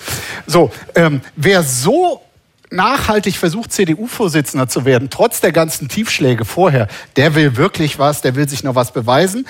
Und dann kommt Hendrik Wüster um die Ecke und äh, macht da wirklich, also quasi zwei Kampfansagen. Das eine ist äh, diese Interviewpassage, die Sie gesagt haben, so von wegen aktuell ist mein Stand in Nordrhein-Westfalen. Wer weiß, wie das äh, bald ist. Und dann hat er sich aber, das fand ich noch relevanter eigentlich, weil auf die Frage, dass du als Ministerpräsident von Nordrhein-Westfalen sagen musst, also hier vom größten Bundesland, das ist ja quasi eine kleine Bundesrepublik, theoretisch muss man sich da auch mehr zutrauen können. Okay, aber er hat ja, er hat ja quasi den Stil äh, ähm, der Union, wie sie im Bund und wie sie letztlich unter Friedrich Merz auftritt, massiv kritisiert. Und das, darin sehe ich die eigen, äh, eigentliche Kampfansage quasi. Er hat der eigenen Führung unterstellt, dass sie äh, populistische Politik macht, auf, auf jede quasi Sache populistisch aufspringt. Und das ist wirklich ein massiver Vorwurf. Und ich glaube, hier äh, bringt sich tatsächlich äh, jemand in Stellung. Und ich hab's nicht für möglich gehalten, also ich meine, dass irgendwas noch mal spannender oder dramatischer werden könnte als der letzte Kampf um die Kanzlerkandidatur der CDU. Das war ja wirklich schon High Noon äh, at its best. So, und jetzt hast du aber Friedrich Merz, der es unbedingt will, Herr Wüst, der sich in Stellung bringt, die ein oder andere Aussage aus äh, Schleswig-Holstein von Daniel Günther plus äh, das, äh, das äh, offensive Singen eines Songs Laila äh, von Daniel Günther plus Markus Söder, der darauf hofft, im Herbst in Bayern erfolgreich zu sein. Also das wird richtig spannend für uns. ja. Iris Seiram dazu. Ja, ich, ich, ich finde es wirklich spannend. Du hast es jetzt gerade ja selber nochmal gesagt. Man muss sich ja nochmal erinnern, wie erfolgreich die ja bei der letzten Wahl genau mit, mit, mit, mit so einem Streit war ne, zwischen Laschet und, und Söder. Also da ist es ja wirklich so nach unten gegangen für die. Und dann finde ich es wirklich erstaunlich, dass sie das jetzt nochmal noch mal aufmachen. Also ich finde, da kann man schon mal äh, mit etwas Verwunderung äh, äh sich äh, äh, hinsetzen und einfach nur noch das Popcorn rausholen. Also Aber das, da also Schumacher, be bevor Ihr Wortbeitrag kommt, nur eine kurze Nachfrage. Als ähm, Markus Feldenkirchen äh, über die Kanzlerambitionen von Friedrich Merz sprachen, sagten Sie, wird er nicht. Wird er nicht Kanzler oder wird er nicht mal Kanzlerkandidat? Ähm, erstens mal ist das ein völlig normaler Prozess, dass nach dem Ende einer langen Regierungszeit die Machtfrage neu ausgehandelt wird. Die SPD kann sich damit Jahrzehnte beschäftigen. Also es ist nicht so, dass jetzt die mächtige Merkel abtritt und dann sofort klar ist, wer der Nachfolger wird. Friedrich Merz wird es nicht. Ähm, von Edmund Stoiber lernen heißt verlieren lernen.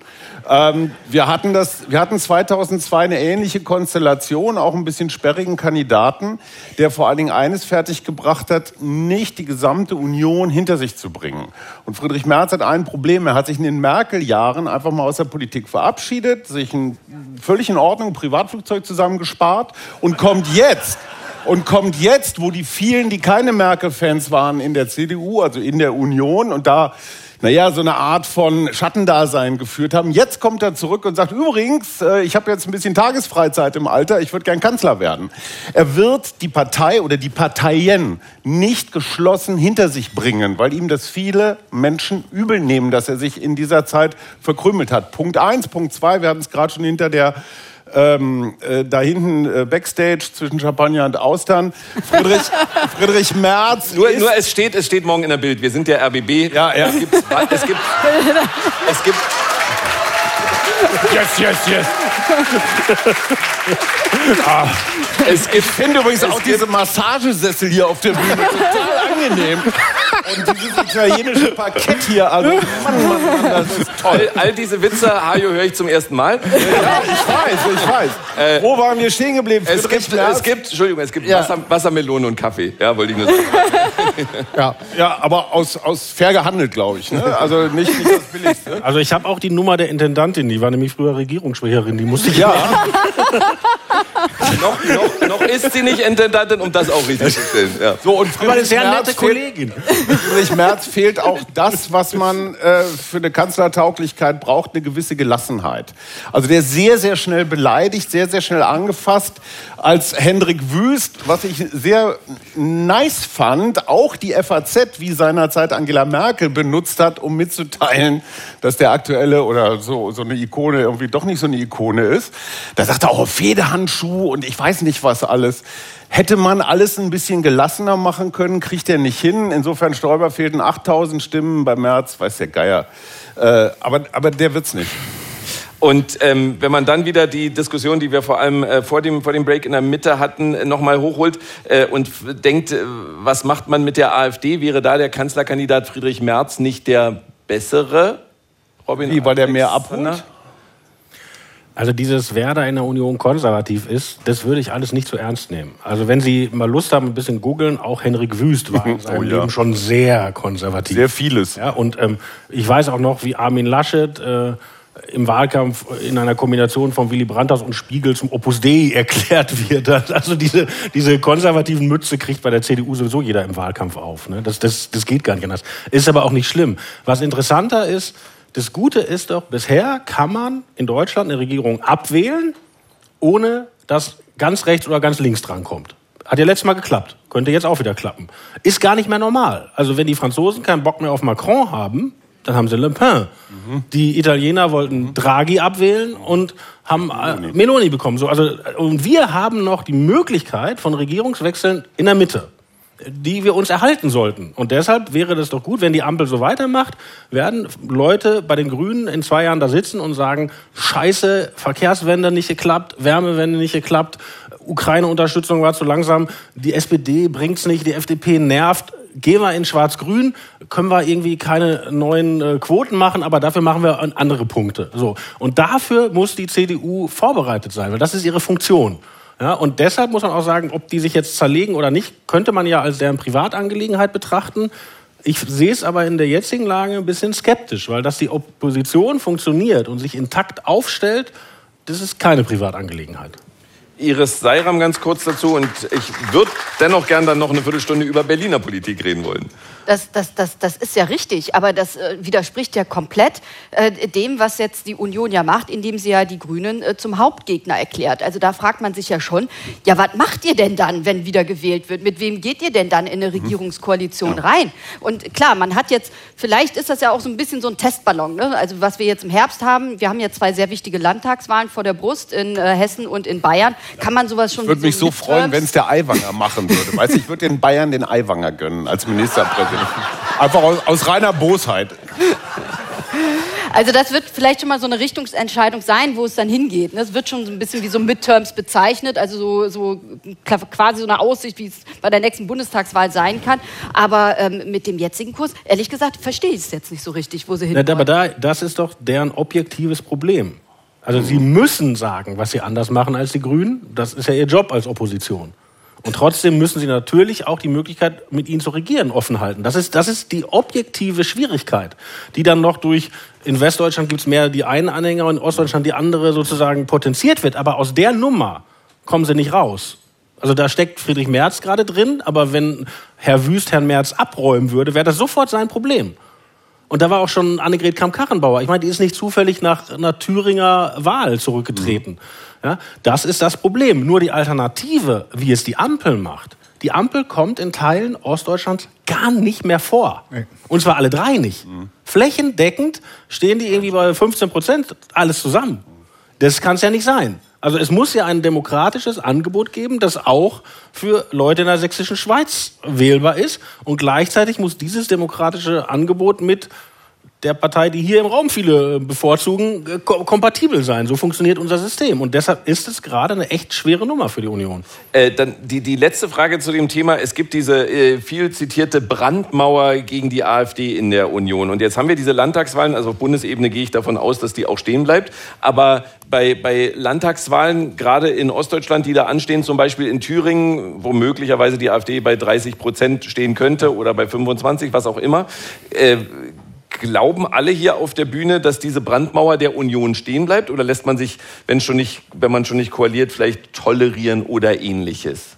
Also auch da erstmal der Blick auf Friedrich Merz. Er hat ja mal in seinen, einer der vielen Anläufe, um CDU-Vorsitzender zu werden, hat er das markant ausgesprochen mit mir, mit dem Kurs, für den ich stehe, wohin ich die äh, CDU bringen werde. Da können wir die AfD halbieren. Dieses Versprechen hat er bisher zumindest nicht eingehalten, auch glaube ich zu seinem eigenen äh, Leidwesen. Vor kurzem hat er klipp und klar gesagt, es wird unter meiner Führung ein solches Bündnis, über das jetzt viele Journalistinnen und Journalisten wieder raunen, nicht geben. Und wissen Sie was? Da glaube ich ihm zu 100 Prozent. Ich glaube ihm, dass er das inhaltlich für sich äh, persönlich ablehnt. Ich glaube auch, dass er es falsch findet für seine Partei. Also da habe ich keinerlei Zweifel. Der Zweifel, den ich habe, ist mit Blick auf die CDU-Führung in Thüringen. Weil was die rund um diese Wahl, ähm, wo kurzzeitig mal ein FDP-Mann mit den Stimmen der AfD zum Ministerpräsidenten gewählt wurde,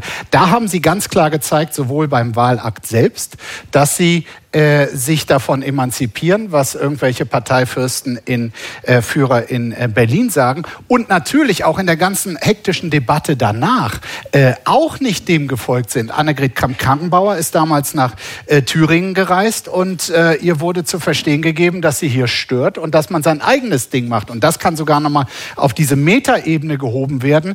jetzt kommen die aus Berlin oder die aus dem Westen und wollen uns hier, wo wir im Osten eh nicht ernst genommen angenommen werden von vielen oder uns äh, zurückgewiesen, wollen auch noch sagen, wie wir hier koalieren sollen. Also das ist nicht ausgemacht wie bei einem Ergebnis, was die CDU sehr in Versuchung führen könnte in Thüringen, ob da diese Brandbrauer, die Merz versprochen hat, dort auch tatsächlich stehen. Und es gibt ja Zwischenformen. Ne? Also ich, am Heiligen Sonntag möchte ich mit einem Gleichnis kommen. Ähm, es war 94 oder 95, als der sozialdemokratische Ministerpräsident in Sachsen-Anhalt, Rainer Höppner, das sogenannte Tolerierungsmodell angefangen hat. Die PDS damals als SED-Nachfolgepartei galt als nicht koalitionsfähig. Da gab es auch eine Brandmauer. Und dann gab es halt ein bisschen Geraune und dann gab es halt eine Minderheitsregierung, die aber toleriert wurde. Das ist eine Art Koalition, ohne eine Koalition zu sein. So, und irgend so ein Modell wird denen schon auch noch einfallen. Also ich Iris, echt, Iris ich wäre echt skeptisch. Dann, dann alle, alle nochmal dazu und dann versuche ich es nochmal. Ähm, äh. ich meine, was man ja jetzt zum Beispiel auch in äh, Sonneberg gesehen hat, war, dass jetzt beispielsweise auch die junge Union dem äh, AfD-Kandidaten, der gewonnen hat, erstmal gratuliert hat und gesagt hat, dass man jetzt konstruktiv zusammenarbeiten muss. Das heißt, das, da sieht man ja schon, dass das irgendwie bröckelt. Ich würde auch total damit gehen, dass ich glaube, dass Friedrich Merz diese Mauer für sich beinfest hat. Aber die Frage ist eben, was und dann wird es wirklich spannend, was passiert denn, wenn es woanders auf lokaler Ebene bröckelt und was passiert dann eigentlich mit der CDU? Mhm. Aber die Linkspartei hat im Bund ja auch nicht. Also wir müssen jetzt echt mal noch mal ein bisschen sortieren. Da, wo ich die, die Thema gerade abspiele. Wen erklärst du jetzt? Nee, das ist echt Fake News. Es tut mir leid, dass ich das jetzt schon wieder mache. Aber diese angebliche, die junge Union hat der AfD in Sonnenberg gratuliert.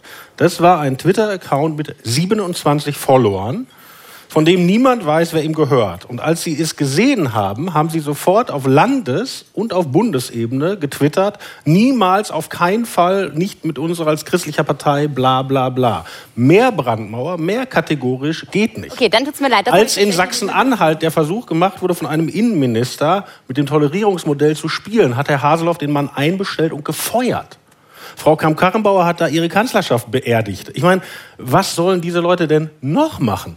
So, und jetzt Iris Seiram und dann reden wir noch neun Minuten über Berliner Politik. Zehn, du gibst mir. Äh, ja, ja, nein, nein, ich wollte es ein bisschen knapper machen, damit der Vortrag nicht so lange Keine Angst, neun Minuten brauche ich nicht. Ähm, wir reden hier sehr viel über Demokratie und, und, und Brandmauern und ähm, dass man das verhindern muss ich frage mich tatsächlich, wie weit kann man das treiben? Also wie weit kann man auch einem äh, AfD-Wähler sagen, deine Stimme zählt nicht, wir werden alles tun, dass das nicht geht. Ähm, ich weiß, dass das manchmal schwierig ist zu verkraften und schwierig auch zu ertragen ist, aber am Ende des Tages, ob eine Partei normal ist oder undemokratisch ist oder deswegen auch verboten gehört, entscheidet letztendlich ganz allein das Bundesverfassungsgericht. Also ähm, die, die Freiheit einer Partei, auch wenn sie halt eine wirklich gesellschaftlich unfassbar problematische Politik macht, ähm, muss ausgehalten werden. Das ist wirklich ein Grundsatz unserer Verfassung. Deswegen sind ja auch die Verbotsverfahren so wahnsinnig schwierig gewesen. Zweimal hat man es gegen die NPD versucht, und zweimal hat es nicht geklappt. Und muss auch eine Regierungsmöglichkeit sein? Das ist das, was ich tatsächlich, was, was ich in meinem Hirn gerade so hin und her denke, das kann nicht sein, das kann nicht sein, das kann nicht sein. Oder muss es irgendwann sein? Weil wie, ne, wie viele Wähler muss, äh, kannst du verprellen? Also wenn irgendwo äh, 30, 40 Prozent eben diese Partei wählen, ist es dann wirklich noch demokratisch zu sagen, ja, wir machen es irgendwie, dass die dann doch nicht drankommen? Oder macht man dann nicht eben eigentlich das Problem noch viel, viel größer und, ähm, und, und, und schafft noch mehr Frust und noch mehr Politikverdrossenheit und am Ende noch mehr Wähler? Also das ist so das, was ich echt problematisch finde. Mhm. Und auch... Eine Frage, äh, die uns sicherlich die nächsten Jahre beschäftigen wird, äh, gehe ich äh, von aus. Ich wollte noch kurz, weil es äh, so viel Schönes passiert ist in der Berliner Politik, seit wir den neuen Senat haben, wollte ich da noch kurz drüber reden. Ähm, da ist die Aufregung gerade groß in sehr vielen Punkten und die erste Frage würde an Ann-Kathrin Hipp gehen, dass Manja Schreiner, CDU-Senatorin für Umwelt, Verkehr und Klimaschutz, angekündigt hatte, bei der Radwegeplanung zu priorisieren, hat für große Aufregung gesorgt. Sie wolle sich einen Überblick über die Planung verschaffen, der ihr von der Vorgängerregierung nicht hinterlassen verlassen worden sei. Sie habe keinen Stopp der Fahrradwege angeordnet, betont sie. Ist diese Aufregung also viel zu groß oder nicht? halb, halb, würde ich sagen. ähm, also ich glaube, das sind, das sind, mehrere Probleme, die da zusammenkommen. Das eine ist natürlich, wie ist das Ganze an die Öffentlichkeit gekommen? Das ging darüber, dass im Prinzip auf einer ja, Mitarbeiterebene im Prinzip eine E-Mail ja an die Bezirke geschickt wurde, in denen drin stand, dass jeder Radweg überprüft werden soll, der auch nur einem Parkplatz zum Opfer oder der, der dazu führt, dass ein Parkplatz geopfert wird. So, das hat sich am Ende herausgestellt, das war auch nicht so ganz richtig, wie das so war. Aber das hat natürlich für eine riesengroße Aufregung gesorgt, weil klar, Kulturkampf war wieder in vollem Laufen. Kampf gegen Fahrrad gegen Auto. Ähm, ich glaube, das grundsätzliche Problem an dieser ganzen Geschichte ist also erstmal Überblick verschaffen, super. Wer einen Überblick hat in Berlin, das ist erstmal ein super Schritt, das ist toll. ähm, aber die, die Krux an dieser ganzen Sache ist ja, dass ich habe so ein bisschen das Gefühl, dass Manja Schreiner nicht so genau weiß, wie eigentlich das funktioniert mit diesem Überblick. Weil sie sagt ja, was sie konkret macht, ist jetzt erst, also sie hat einen Stopp veranlasst. Das heißt, aktuell kann kein Radweg weitergebaut werden. Das führt mitunter zu abstrusen Geschichten, wie beispielsweise in Reinickendorf, wo ein Radweg schon fertig gebaut ist, aber die CDU jetzt sagt, naja, den an den Start bringen, macht jetzt nicht so richtig Sinn. Ist jetzt abgeklebt gerade. Da sind gelbe Kreuze drüber gemacht, da dürfen jetzt wieder Autos parken. Ähm, und wir haben jetzt diesen Stopp und Manja Schreiner sagt, wir prüfen das. Sie sagt nicht, wir prüfen das, weil Zeitrahmen sind ja immer eine tolle Geschichte in Politik. Wir prüfen das jetzt in vier Wochen, acht Wochen, zwölf Wochen und danach gibt es eine Entscheidung, sondern sie sagt, ich nehme jetzt erstmal die Zeit und dann gucken wir mal und was am Ende bei rauskommt, keine Ahnung. Und damit lässt sie natürlich diese ganzen Radwege, die mitunter schon geplant sind, die mitunter schon dabei sind, auf die Straße gepindelt zu werden, äh, in einer kompletten Schwebe. Und ich glaube, das ist einfach das, was die Leute dann auch wahnsinnig aufregt, dass man nicht das Gefühl hat, man weiß, wo diese ganze Geschichte am Ende endet. Also ich sag mal, dieses Versprechen, der CDU, wir haben am Ende uns alle lieb im Straßenverkehr und es ist Platz für alle da. Das ist eine total tolle Vision, aber wir haben in Berlin nicht genug Platz für alle und man muss am Ende priorisieren. Für alle am Radio. Falls Ihnen dieser Wortbeitrag gefallen hat, Hajo Schumacher hat währenddessen angefangen, Zeitung zu lesen. Nein, ich habe mich, vorbereitet. ich hab mich, Entschuldigung, ich habe mich vorbereitet auf meinen Wortbeitrag. Kreuzworträtsel. Ich habe das mitbekommen. Priorisieren ist wichtig. Ja, ähm, auch. Kommt dann jetzt ein Wortbeitrag oder? Ja, ich glaube, diese, diese Radgeschichte passt sich wieder ganz gut ein in das, was wir hier in den letzten gut anderthalb Stunden diskutiert haben. Es ist wieder so ein Symbolthema. Ne? Also der Radfahrer ist ja so ein bisschen der Veganer, äh, also so eine Fortentwicklung als Feindbild ne? für Autofahrer. So, jetzt sagt man, oh Rad, ne? böse, Rad links. Ähm, kann man machen, hängt man halt noch ein bisschen weiter hinterher. Ich glaube allerdings, dass die Probleme, noch ganz andere sind und, und viel tiefer sitzen. Das mit den Radwegen ist sicherlich alles unschön. Aber wenn ich mir hier angucke, deswegen habe ich das noch mal ganz kurz gelesen. Die Berliner ja, Morgenpost, um es zu zitieren? Ja, ja die, die, die, Morgenpost, wir kennen alle den BER und jetzt gibt es die BEA. Das wird als wirklich äh, ebenbürtiges Nachfolgeprojekt betrachtet, nämlich die Berliner E-Akte. Die E-Akte wird, glaube ich, eingeführt, seitdem ich in dieser Stadt bin. Das ist ungefähr ein Vierteljahrhundert.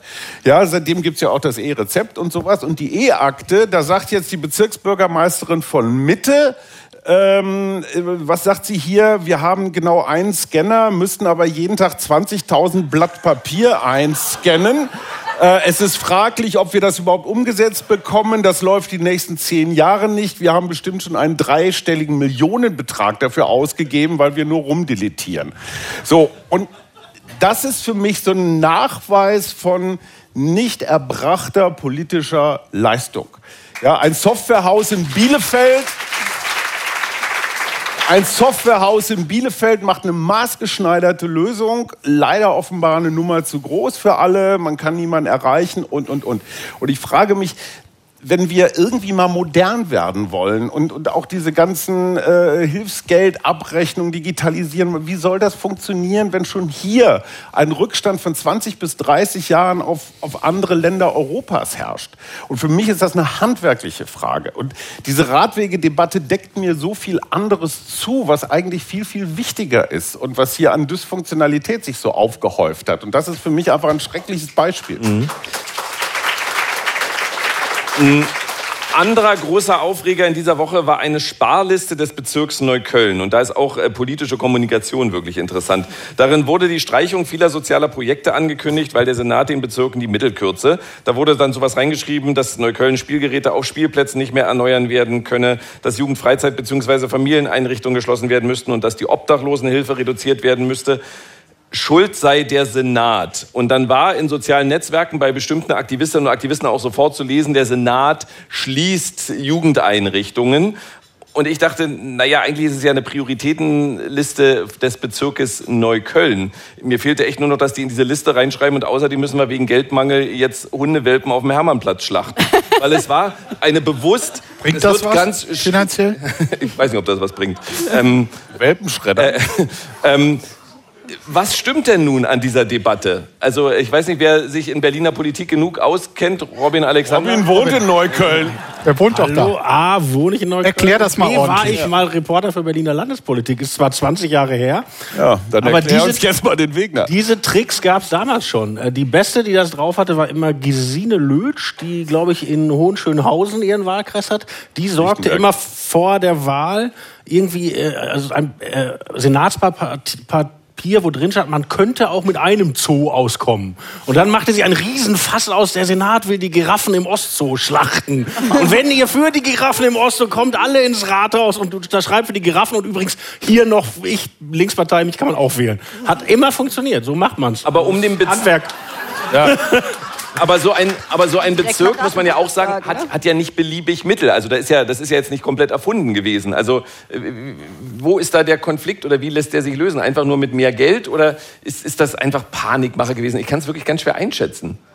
Naja, ich glaube, es war schon, also ich bin mir nicht sicher, ob der SPD-geführte Bezirk Neukölln diese Liste so veröffentlicht hätte, wenn es noch eine regierende Franziska Giffey gegeben hätte. Also das war natürlich schon auch ein ganz klares, wir wollen jetzt hier noch mal ein bisschen Kai Wegner ans, Bei, ans Bein pinkeln, ähm, was eigentlich ja, letztlich ist es eine normale Haushaltsdebatte. So die einen sagen, wir, wir haben gar nichts mehr, wenn ihr uns nichts gibt. Äh, dann hat Stefan Evers hat ja relativ gut irgendwie gekontert. Der Finanzsenator hat gesagt, naja, der Weltuntergang wurde schon sehr oft herbeigeredet. Bis jetzt ist er noch nie eingetreten. Also wir werden uns schon Neukölln einigen können.